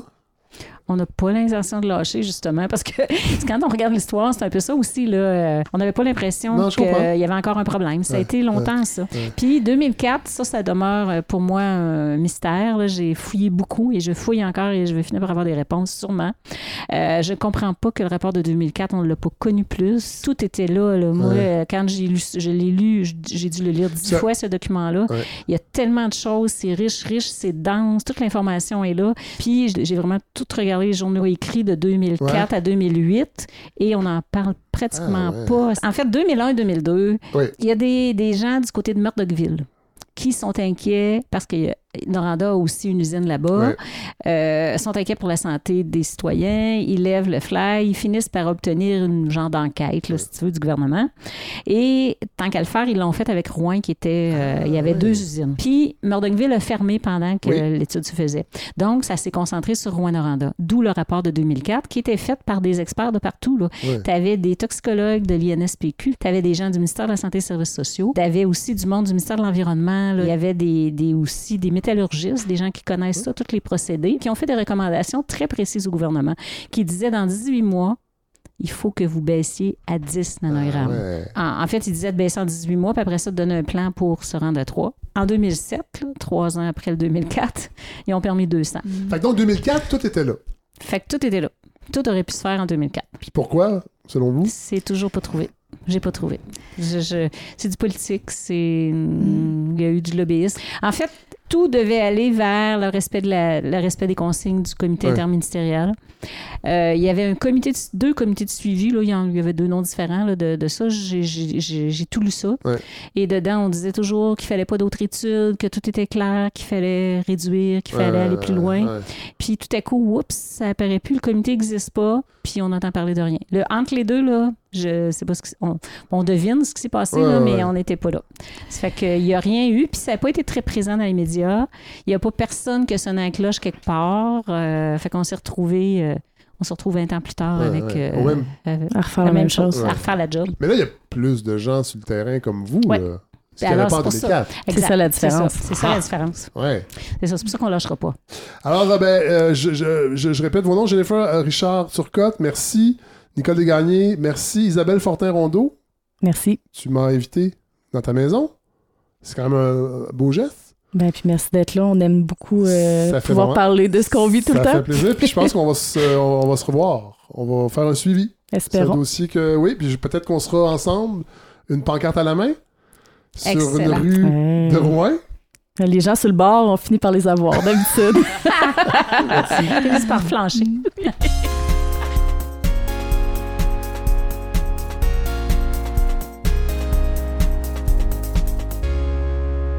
Bon, alors là, les deux prochains segments, vous allez voir, euh, ce sont des gens évidemment extraordinaires. Euh, mais c'est des gens qui n'étaient pas prévus à l'origine dans cet épisode-là. J'avais déjà parlé au maire au front, je savais que Pierre Serré, j'avais déjà reçu son livre avant même. Euh, donc, je savais que ces deux segments-là étaient dans cette portion-là. Mais là, sur le, sur le terrain, euh, le samedi soir, entre autres, le fameux souper euh, du festival de cinéma qui avait des airs de Le temps des bouffons, version 2023. Euh, ben, j'ai des amis qui sont là-bas aussi, qui me parlent de Hey, ah oui, tu fais ça, ah, c'est cool. c'est un épisode sur, sur, ce qui se passe avec la fonderie. Il faut absolument que tu parles à Rosalie Chartier-Lacombe. Je la connaissais pas. Et finalement, ben, on me l'a décrit, puis je suis comme Ben oui, ben oui. Le lendemain, j'y envoie un courriel rapidement, déc- elle embarque tout ça, elle vient me rejoindre à l'hôtel, dans le studio temporaire, et ça va donner ce qui suit, c'est-à-dire une plongée dans, dans quand je dis que j'ai enregistré au pied, évidemment, il y, y a une métaphore là-dedans au pied de la fonderie, mais là, on va vraiment être au pied de la fonderie. Euh, et ça a été une super rencontre. Euh, j'ai quasiment envie de d'écrire un one-man show juste pour aller le présenter au Théâtre du Vieux-Noranda pour recroiser la route de Rosalie Chartier-Lacombe.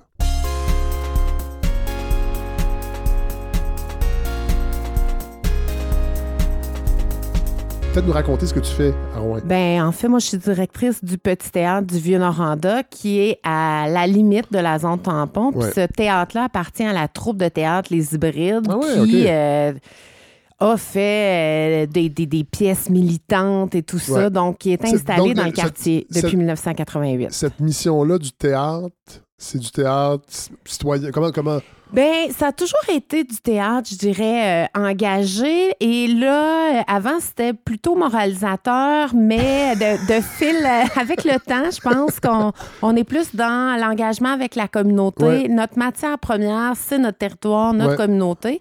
D'ailleurs, on a fait pendant cinq ans une pièce déambulatoire qui s'appelait Manoranda, euh, avec 100 euh, bénévoles du quartier et des artistes professionnels où soir après soir, on revisitait euh, le quartier, donc une partie qui va être euh, démolie, Ouais. où se mélangeaient les étrangetés qu'on retrouve ou la mixité sociale qu'on retrouve dans ce quartier-là avec ce qui était mis en scène et ce qui était le fruit du hasard. Donc, des belles présentations, Ouais. mais c'est un, c'est un quartier qui est quand même particulier pour ça, sa mixité, sa folie, euh, et qui a été conçu dans un, dans un utopie, un rêve. Ah ouais, ok, c'est ça. Je veux vraiment que pour les gens qui sont jamais venus à Rouen, mais qui comprennent un peu que c'est pas juste quelques maisons qu'on va détruire pour faire une zone tampon qui va protéger le reste de la ville. Il y y a quelque chose de beaucoup plus fondamental à conserver derrière ça. C'est ça, c'est 200 familles qui habitent cette zone tampon-là, qui est euh, quelques quadrilatères, là, Ouais. de la fonderie jusqu'à l'artère principale de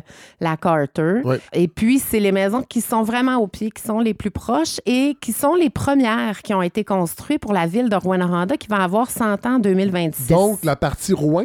La partie Noranda. Ah, OK. On est vraiment. Noranda, c'est une ville de compagnie. Ouais. Euh, On appelle ça des villes fermées.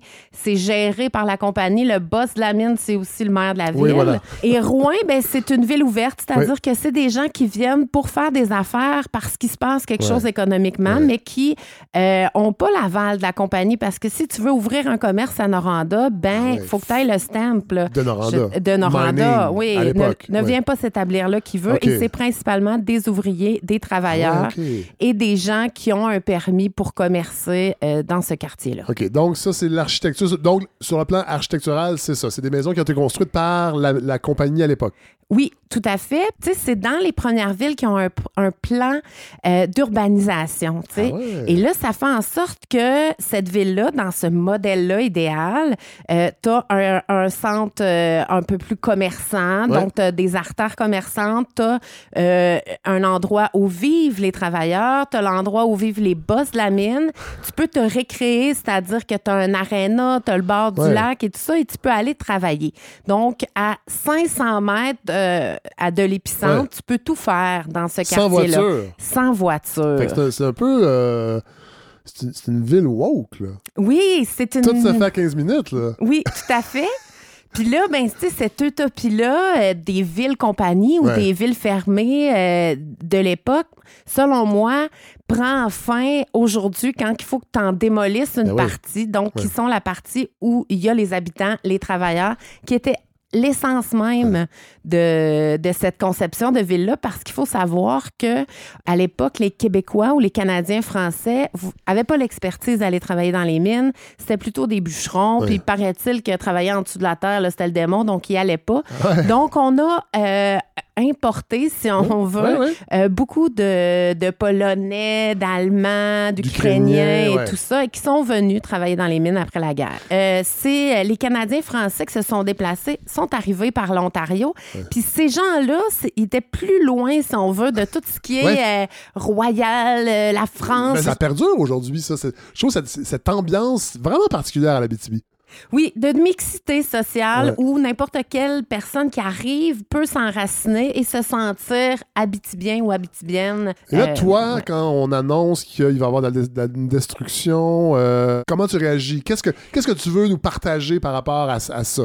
Ben, déjà, écoute, moi, j'apprends la rumeur. Thomas Gerbet, un journaliste de Radio-Canada, euh, évoque qu'il va y avoir une zone tampon, mais les, la zone n'est pas définie. Mais clairement, nous, là, au petit théâtre, on est au pied de la fonderie. Fait que là, je, je suis angoissée et je n'endors plus la nuit parce que je me dis, ils vont, on va passer à la trappe. Quel Ben est oui. le sens euh, de tout ce qu'on Ben a oui. fait? Moi, ça fait 18 ans que je travaille là, à remettre sur pied ce bâtiment-là, à le mettre en valeur, puis euh, qui est vraiment enraciné dans ce quartier-là. Et là, je me dis, OK, ben si ça, ça arrive, moi, c'est fini, je déménage.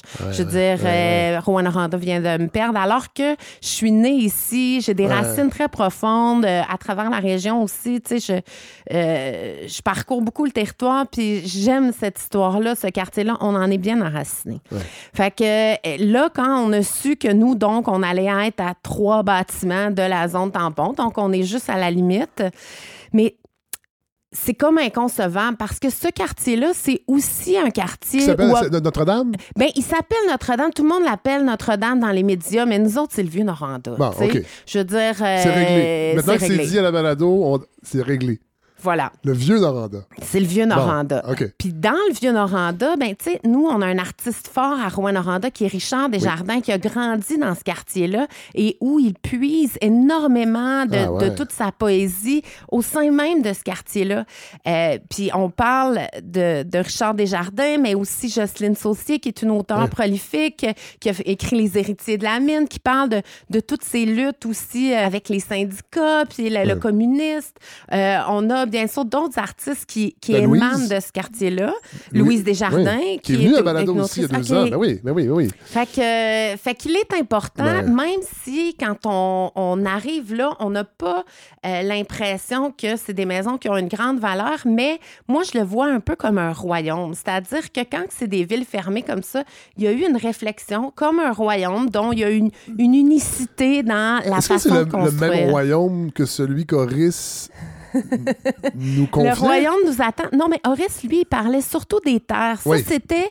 Euh, l'ancrage dans la terre. L'ancrage dans la terre. Puis au même moment où, euh, dans le fond, nous, on est toujours à contre-pied, la témiscamingue de l'économie parce qu'on est la valeur refuge, les métaux précieux. Et à l'époque, ça allait pas bien. Euh, c'était la crise économique et pour permettre aux familles de ne pas mourir dans les villes de faim, ils ont développé le plan Gordon-Vautrin en permettant aux gens de leur donner une terre et de donc se nourrir soi-même en Abitibi-Témiscamingue où ils, euh, gèlent même en été. Oui, voilà. voilà. Euh, donc, ce vieux Noranda-là, la destruction, est-ce qu'elle est, elle est ben, confirmée? Honnêtement, elle est confirmée, oui, non. Moi, j'ai en fait, c'est comme si je pouvais pas encore y croire.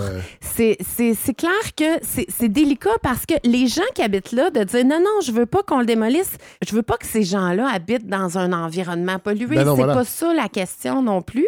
Dans le contexte actuelle et culturelle, dont je viens de vous nommer, mais actuelle de la crise du logement, alors que c'est quand même assez invisible, mais on, voit toute la société se euh, dégrader, si on veut, l'itinérance qui augmente, l'inflation et tout ça. Et là, de penser qu'on va détruire 200, euh, mais ben, en fait 80 bâtiments, qu'on va envoyer ça dans un dépotoir, que c'est encore les citoyens de Rwanda qui vont payer parce que leur dépotoir va être rempli plus vite et tout ça. Et là, dans le contexte actuel, il y a plein de, promoteurs immobiliers qui transforment la ville en euh, tous les petits appartements en mode Airbnb pour des travailleurs fly-in, fly-out, si on veut. Mais là, qui, vont être, qui vont être payés par des entreprises qui ont les moyens. Ça ne dérange pas. Alors, ça va faire une pression à la hausse sur les loyers. Ça fait une pression immense. Alors, moi, je me dis, voyons les choses autrement. Il y aurait peut-être moyen de conserver ces bâtiments-là, de les offrir euh, ou en tout cas d'en faire des loyers pour accueillir des gens qui sont là de manière temporaire, sans enfants, parce qu'on sait que les enfants, c'est plus contaminant et tout ça. Euh, et bien sûr, il faut réduire, dans, dans, le fond, la contamination parce qu'on ne s'en sortira pas. Parce que là, la fonderie, elle va pas disparaître elle disparaîtra pas. Il n'y en a pas des millions de fonderies dans le monde. Il va, falloir apprendre à vivre avec. Absolument. Avec le, respect des normes. Mais comment on, réimagine une espèce de pacte social et fiscal entre la fonderie la ville, les citoyens. Mais tu sais, je me dis, on parle à une multinationale. Oui. Il fait qu'il faut penser en multinationale, il faut penser en, en parc fiscal. Puis il faut savoir que la fonderie, euh, il y a tout un, bâtiment qu'on voit que moi j'appelle le château, qui est l'ancienne mine, qui a pas qui, qui est plus en activité depuis au moins 40 ans. Donc, euh, genre à peu près l'année de ma naissance ou un an après. Et euh, c'est encore là, c'est très contaminé et la fonderie ne l'a jamais démoli, ni décontaminé, ni tout ça.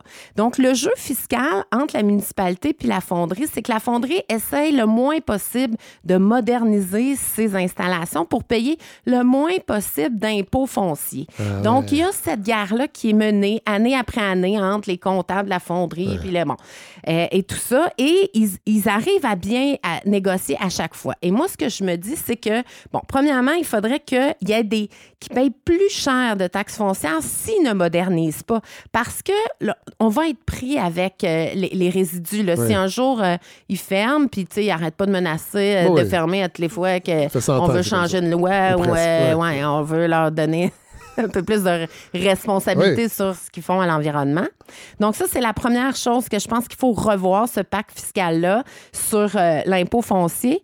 L'autre, euh, c'est que j'ai rencontré notre euh, bon ministre Charret de l'Environnement, puis il était content de me dire que avant, à chaque infraction environnementale, la fonderie payait 10 000 et là, c'est comme un million de dollars. Puis là, il était très fier. Je dis, bien, parfait, mais où va-t-elle cet argent-là? Ben, elle va dans le, coffre du trésor. Fait que globalement, ça sert à financer plein d'autres choses.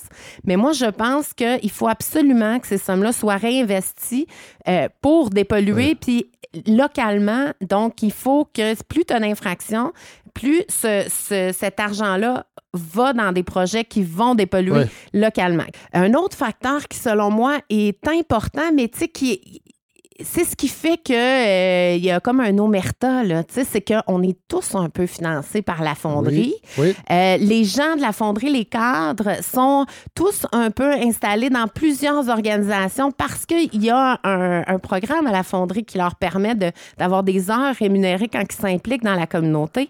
Et ça, ça fait en sorte qu'on est tous un peu mal à l'aise.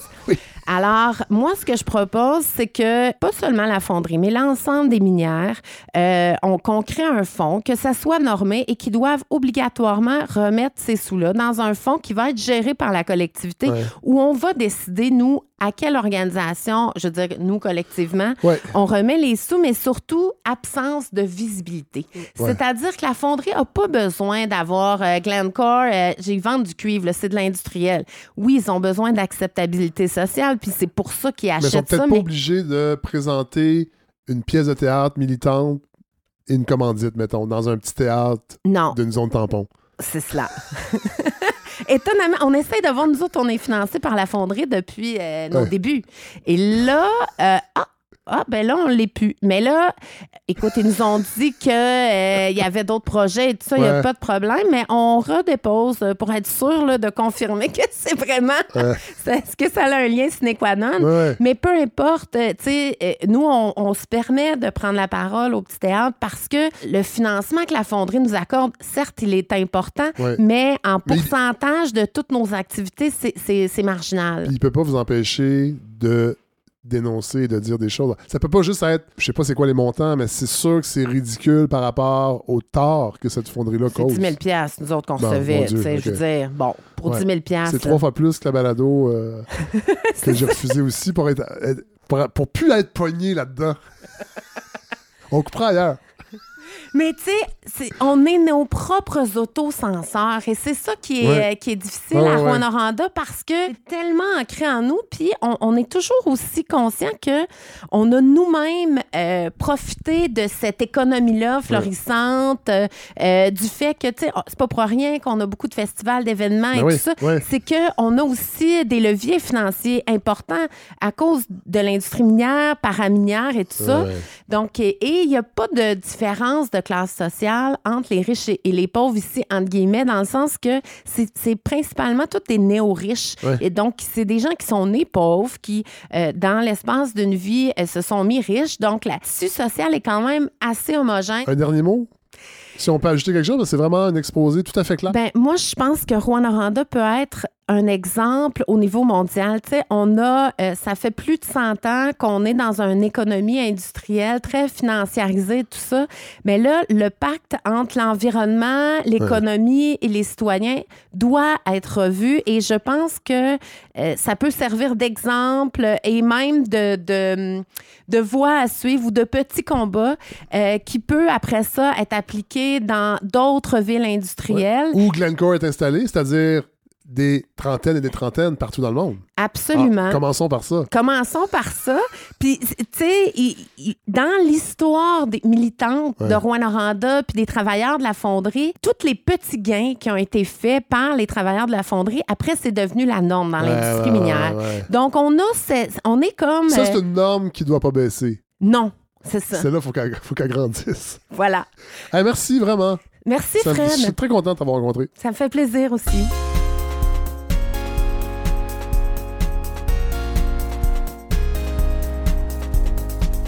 Miguel Charlebois, vous êtes prof d'histoire? Oui, professeur d'histoire au cégep. Et là, cette semaine, c'est ça. Je vois passer ce recours collectif concernant la fonderie. Je sais que je m'en viens à Rouen.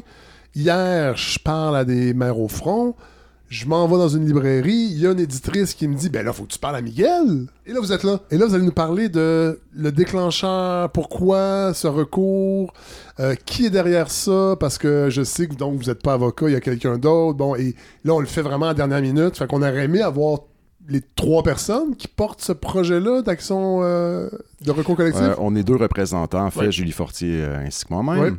Je vais avoir de la difficulté à faire une histoire courte, Fred, je l'ai dit tout de suite. On a du temps. Oui, ça c'est C'est la, la beauté de la donc, moi, je viens de Rouen-Noranda. En fait, je suis Rouen-Norandien de quatrième génération. Ah mon arrière-grand-père est venu dans les tout débuts pour travailler, d'ailleurs, pour la fonderie, à installer cette fonderie. Ah ouais. Presque un siècle plus tard, euh, me voici euh, revenir, en fait, euh, après un séjour aux études à l'extérieur, revenir dans la, ville de Rwanda, puis m'y installer, trouver un emploi que j'adore, deux enfants.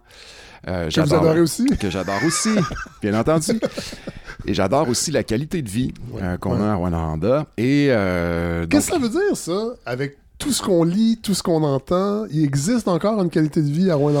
Ben euh, oui, euh, la qualité de vie notamment, c'est sur le plan culturel, entre autres. Euh, bon, on connaît tous le dynamisme de Rwanda, puis le festival. On peut même l'élargir à la BTB, je trouve en général. Oui, oui, de plus en plus. Ouais, vraiment. Puis ne serait-ce que d'accès, d'accéder à plusieurs services aussi, c'est assez facile. C'est une ville qui est petite, puis ça, ben, c'est comparable en effet à d'autres villes de région. Tout à l'heure, Fred, j'ai tenté d'aller vous rejoindre à l'autre bout de la ville. C'est vrai. Dans, un, dans un hôtel qu'on ne nommera pas. Qu'on ne nommera pas. Parce que là, on est présentement dans le luxueux studio temporaire de la chambre 118 du Quality Inn. Et voilà. Donc, euh, on C'est un autre hôtel. C'est ça. Et là, donc, en 10 minutes, j'étais là, euh, sans problème. Donc, euh, c'est des choses comme celle-là, entre autres, qui me font adorer cette ville. Puis aussi, ben, c'est l'accès facile, évidemment, à la nature. Oui. Donc, Mais oui, la qualité mais la qualité de l'air. Bon, voilà. Donc, tout, tout ça vient un peu se gâter, euh, je vous dirais, euh, au moment où, euh, en 2019, on commence à parler de, de l'étude de biosurveillance. Ça, on en a parlé avec les maires au front. Bon, donc je ne vais pas faire un rappel, mais évidemment, je suis... ça vous interpelle, évidemment. Outré, en fait, de... Mais à cette époque-là, je me dis, bon, on a une députée à l'époque qui est Émilise Le Sartérien, qui joue son rôle de député, qui talonne le gouvernement. Euh, puis je me dis, c'est tellement euh, évident. Ça se peut pas que le gouvernement va rester là à rien faire. Et donc, je m'attends à ce que des choses bougent. Puis là, ben évidemment, il y a tout un emballement médiatique qui font euh, sortir toutes ces choses-là. Puis là, on, prend tout ça en considération. Et euh, moi, à cette époque-là, bon, en fait, euh, je me suis séparé, j'ai un nouvel enfant, j'ai une nouvelle conjointe qui est venue me rejoindre de l'extérieur, moi qui lui a vanté sa ben fameuse ben qualité de vie. Ben là, de plus en plus, euh, on commence à se dire, bon, là, visiblement, il y a des dangers. Puis là, on reçoit d'ailleurs des directives de la santé publique, puis ça aussi, vous avez dû en parler avec d'autres, mais évidemment, on, nous propose de faire des gestes simples ah non, je sais. pour nous dans, protéger. Dans le livre de Pierre Serry, il, met des exemples, puis c'est En fait, c'est de faire porter aux individus la responsabilité d'une multi... de, l'incurie d'une multinationale. Exactement. Puis moi, je me dis aussi, OK, là, c'est peut-être juste la pointe de l'iceberg, sachant la santé publique quand même, bon, conservatrice, elle veut pas avoir un ton euh, alarmiste, tout ça. Elle nous dit ça comme si c'était anodin, poser des gestes simples. Mais là, tu te dis, OK, là, il y a quelque chose en, arrière. Par la suite, on, là, on tombe en campagne électorale. Là, évidemment, tout le monde est très fébrile. Euh, c'est un enjeu électoral dans la circonscription. Et euh, il y a beaucoup de. Ben, il y a des craintes, évidemment, des craintes euh, assez traditionnelles, pour ne pas dire dans l'ADN de Rouen-Noranda, mais cette fameuse crainte que la fonderie ferme si on est trop dur avec elle. Donc, c'est un enjeu. Puis, euh, je vais toujours euh, m'en souvenir. François Legault qui vient sur les ondes de Radio-Canada à des matins en or et qui dit bon, c'est personne qui va euh, décider, là. C'est pas les gens de Montréal, c'est pas des. Ah oui, ça, je me rappelle. Ça, c'est les gens d'ici. C'est les gens qui vont décider. Et à ce moment-là, il y a déjà une consultation qui est mise en place par le ministère de l'Environnement. Donc, une consultation sur le fameux plan euh, ou euh, la future attestation. Un plan qui euh, est monté, évidemment, toujours, là, c'est main dans la main avec la fonderie. Donc, on dit, ben, qu'est-ce que vous pensez pouvoir proposer? 15 nanogrammes dans 5 ans, bon, ben d'accord, on va avec ça. On le présente à la population puis éventuellement ça sort. Donc on voit qu'il y a un rejet de cette proposition-là. Mais pourtant, en mars 2023, là, on nous arrive avec la nouvelle attestation, avec trois mois de retard. Et là, on nous dit 15 nanogrammes dans 5 ans. 3 nanogrammes, ben, on laissera la fonderie nous soumettre un plan pour nous dire quand est-ce qu'elle pourra l'atteindre. Et en plus. 3 nanogrammes, c'est le seuil acceptable. C'est la norme. C'est la norme. C'est la norme en vigueur partout au Québec, sauf à Rouen-Noranda. Et puis là, en plus de ça, on ajoute une zone tampon. La population est, pas protégée par la nouvelle attestation. Et là, on va déporter des citoyens sous prétexte qu'on a leur santé à cœur, on est en pleine crise de logement. Le ah taux d'inoccupation à Rouen-Noranda, comme à, bien d'autres villes au Québec, est au plus bas. C'est une mesure quasiment impossible à, appliquer à moyen terme, puis qui, ne protège pas évidemment l'autre bord de la ligne. C'est peut-être quatre terrains de soccer sur le bord de la fonderie, comme si l'autre bord de cette limite-là, tout était correct. Alors là, moi, je suis complètement atterré et je ne peux pas croire qu'en 2023, au Québec, un gouvernement prenne une décision pareille en ne tenant absolument pas compte, sans aucune vue d'ensemble. en fait, qui vient complètement nuire à la ville.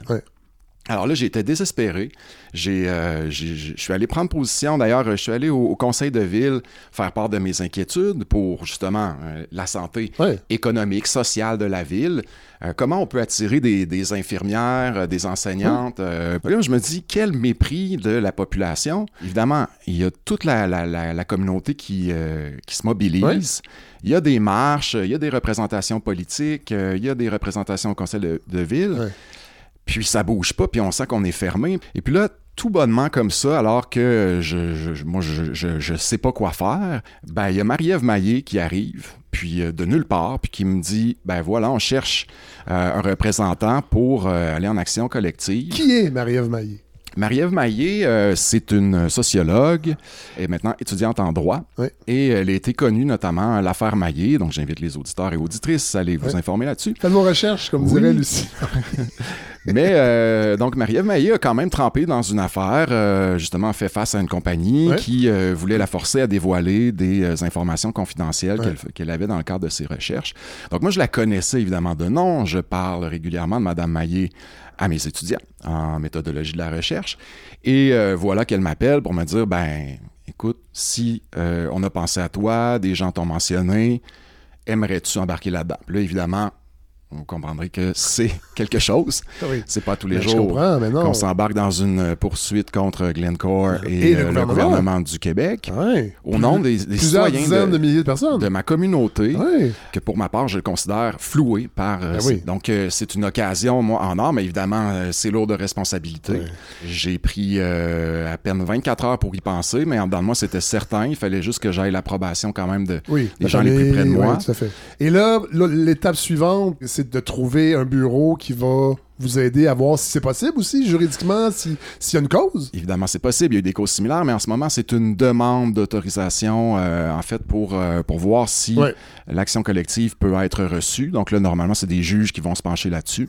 Puis, euh, si c'est accepté, ben là, on va entreprendre évidemment le procès. Qu'est-ce que vous demandez? Ben, qu'est-ce qu'on demande? On demande principalement d'atteindre la norme. Évidemment, il y a des préjudices qui sont causés. donc, on vit quotidiennement avec une peur, euh, une peur qui est fondée, puisqu'on a évidemment des données euh, scientifiques qui, puis euh, bon, ben on, le sait, l'arsenic, le cadmium, le plomb, ce sont des poisons qui se retrouvent dans l'air. donc, dans la vie de tous les jours, moi, je suis un adepte de course à pied, je suis un adepte de transport actif, je me déplace pour aller au travail, je ne peux pas ne pas me demander ce que je respire. Je peux pas me demander ce que mes enfants respirent. Puis je vais pas non plus commencer, et, là c'est une lutte aussi de tous les jours, à paranoïer.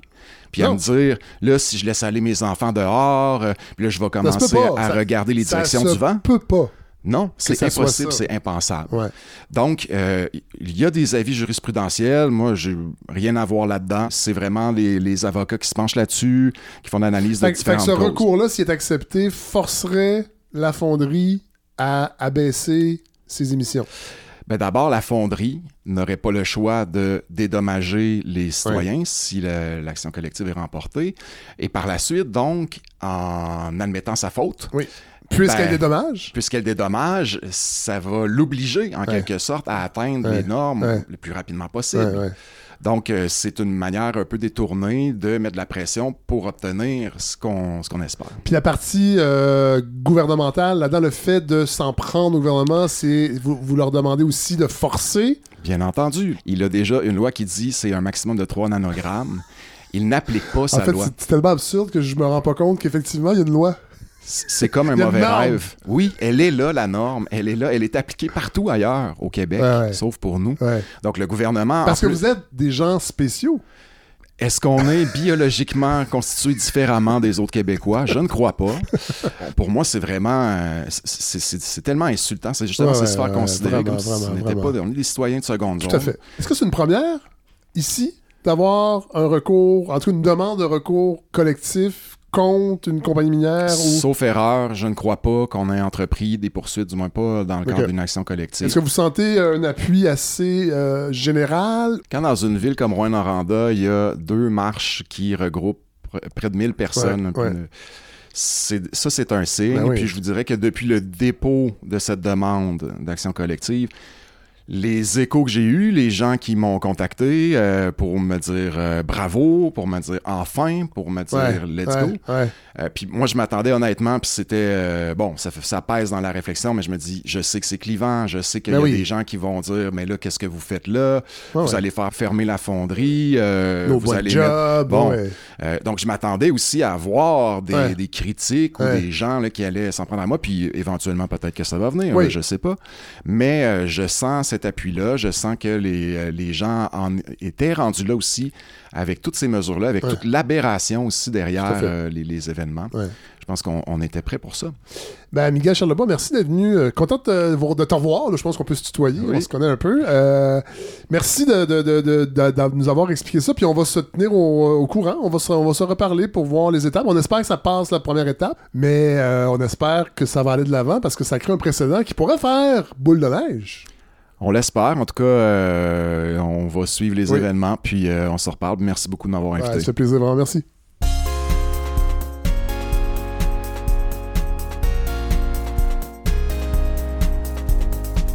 Êtes-vous tanné d'entendre le thème? Beaucoup. Faudrait peut-être que je trouve une alternative quand j'ai des épisodes où il y a trop de monde. En fait, non, il n'y a pas trop de monde. Euh, mais. ouais, ce que j'appelle le bumper, là. Euh, oui, c'est ça. On l'a entendu beaucoup, mais ça valait la peine parce que il y avait beaucoup de monde dans cet épisode-là. Je suis vraiment content de l'avoir fait. Il s'est décidé à la dernière minute, puis finalement, ça donne, je pense, un document unique sur le terrain. En fait, les gens qui, les militants, les gens qui, font des affaires, puis qui se battent contre un gros Goliath qui pollue, qui, qui a des ramifications partout dans le monde. Euh, dans la première partie, j'ai parlé des paradis fiscaux. J'ai beaucoup parlé avec le Luxembourg. Bon, c'était des entreprises médiatiques, mais évidemment, toutes ces multinationales-là c'est les paradis fiscaux qui leur permettent d'être à ce point profitables et évidemment euh, un système de redevance digne euh, des républiques de bananes. Mais voilà, donc merci à tous ceux qui ont participé à cet épisode, qui ont été généreux. Isabelle Fortin-Rondeau, euh, qui a organisé la rencontre avec, ben, qui est mère au front et qui m'a permis d'aller chez elle pour interviewer Jennifer Ricard Turcotte et Nicole Desgagnés. Merci à Rosalie Chartier-Lacombe d'avoir su le fly euh, accepter de venir nous parler de sa réalité de directrice d'un théâtre dans la zone tampon et sa, réalité de citoyenne native de la région. Et merci à Miguel Charlebois, que je connaissais déjà. On l'a pas dit parce que je, je voulais pas que l'épisode soit trop long, mais Miguel m'avait déjà invité dans une autre vie pour venir faire une conférence devant ses étudiants dans la semaine. C'était une espèce de semaine de sensibilisation aux sciences humaines à Rouen, au cégep. Il m'avait invité à venir faire une conférence. Euh, j'avais accepté, mais en même temps, je me sentais mal parce que, bon, j'ai fait mon cégep en quatre ans. Euh, j'ai eu beaucoup de cours, disons que j'ai abandonné après la date d'abandon, ce qui s'est répercuté sur ma cote R, mais il a quand même euh, voulu que j'aille parler à ses étudiants. c'est comme ça qu'on s'était rencontrés. On s'était perdu de vue, évidemment. Puis après ça, quand on me disait, il ben, faut que tu parles à Miguel Charlebois, c'est lui qui porte le recours collectif, j'allumais pas, puis on, on s'en est rendu compte dans le luxueux, la luxueuse suite du Quality qui n'était pas du tout une suite, soit dit en passant. Euh, donc, merci d'avoir accepté. Merci évidemment à Pierre Serré de nous avoir offert ce livre. Il faut absolument lire Voyage au bout de la mine. Et je veux aussi remercier des gens, une personne en particulier que vous n'avez pas entendu, euh, qui s'appelle Gabrielle Isaguirre Falardo. Elle a publié avec son complice Jean-Loup David, Arsenic, mon amour, un petit, un petit pamphlet coup de poing. Et ça a été ma porte d'entrée pour comprendre ce qui se passait avec la fonderie Horn, pour comprendre réellement. Parce qu'évidemment, quand vous allez à Rouen, vous la voyez, vous le savez qu'il y a quelque chose qui cloche. Mais en même temps, les gens, ils vivent depuis longtemps, puis on se dit, bon. Mais Arsenic, mon amour. Ce sont des lettres. ce sont des lettres que s'envoient Jean-Loup Jean David et Gabriel Isaguirre Falardo. C'est un brûlot, là, vraiment. Et c'est d'ailleurs dans la section brûlot des éditions du Quartz. faut lire ça parce que c'est ça qui va vous donner le goût d'approfondir votre réflexion. Euh, Gabrielle, c'est elle aussi qui est responsable de tout cet épisode-là parce qu'elle m'avait écrit. Je vais, vous dire la vérité. Elle m'avait écrit euh, quelque part cet automne. Elle me disait Ça te dérangerait-tu d'utiliser tes réseaux sociaux pour publier les, les, les, annonces pour venir faire une manif? Il y a des autobus qui avaient été organisés pour que les gens descendent à Rouen pour aller manifester contre la fonderie Horn moi, je venais juste, juste, juste de confirmer avec le festival que je m'en allais à Rouen pour faire un épisode dans le cadre du festival de cinéma. Et je sais que c'est sensible avec les commandites de Glencore, tout ça. C'est un partenariat. Et finalement, je me dis, euh, puis là, j'ai écrit à Gabriel, puis là, je lui dis, ouais, écoute, je viens juste de signer cette, entente-là. C'est la deuxième année que j'y vais. Puis bon, ça fait partie des revenus de balado. Là, je me demande si j'utilise tous mes réseaux sociaux pour parler de votre manif. Ça va-tu nuire au podcast? Là, c'est le producteur qui, parle. Je, me, je, trouve ça poche en même temps.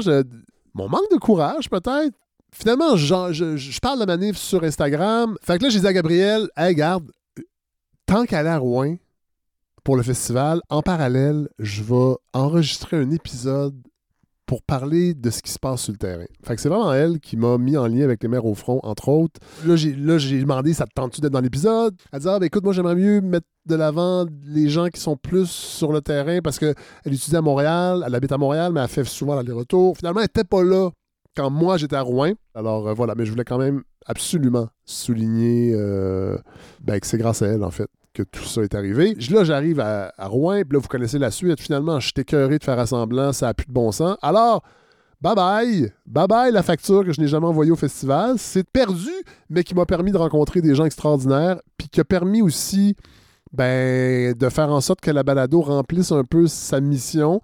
Fait qu'il va peut-être avoir encore des fois des, deux réalités qui vont s'entrechoquer, c'est-à-dire la réalité de faire vivre financièrement un projet comme ça et la, la réalité des principes, puis de un peu se tenir debout. Moi, c'est rien. Je me tiens tellement pas debout comparé à ces gens-là, mais je voulais quand même souligner que grâce à Gabriel, ben, on vient d'entendre plus qu'une heure et demie de gens fâchés, de gens qui font des affaires, des gens qui se lèvent, puis qui sont vraiment inspirants. Alors, on va terminer en musique. Pas avec un groupe de Rouen, parce que bon, j'ai mis Richard Desjardins l'autre fois, j'ai déjà mis Gwen Wedge, je pense, au moins deux fois. Et je rebondis sur la, première partie de cet épisode où je parlais de, des cowboys fringants qu'on croisait dans, le temps des apartistes sur les, les shows bénéfices, tout ça. Puis j'ai repensé à un groupe qui est un peu disparu, Arsenic 33. Puis bon, euh, Arsenic 33, Arsenic Mon Amour, Rouen Noranda, Fonderie Horn.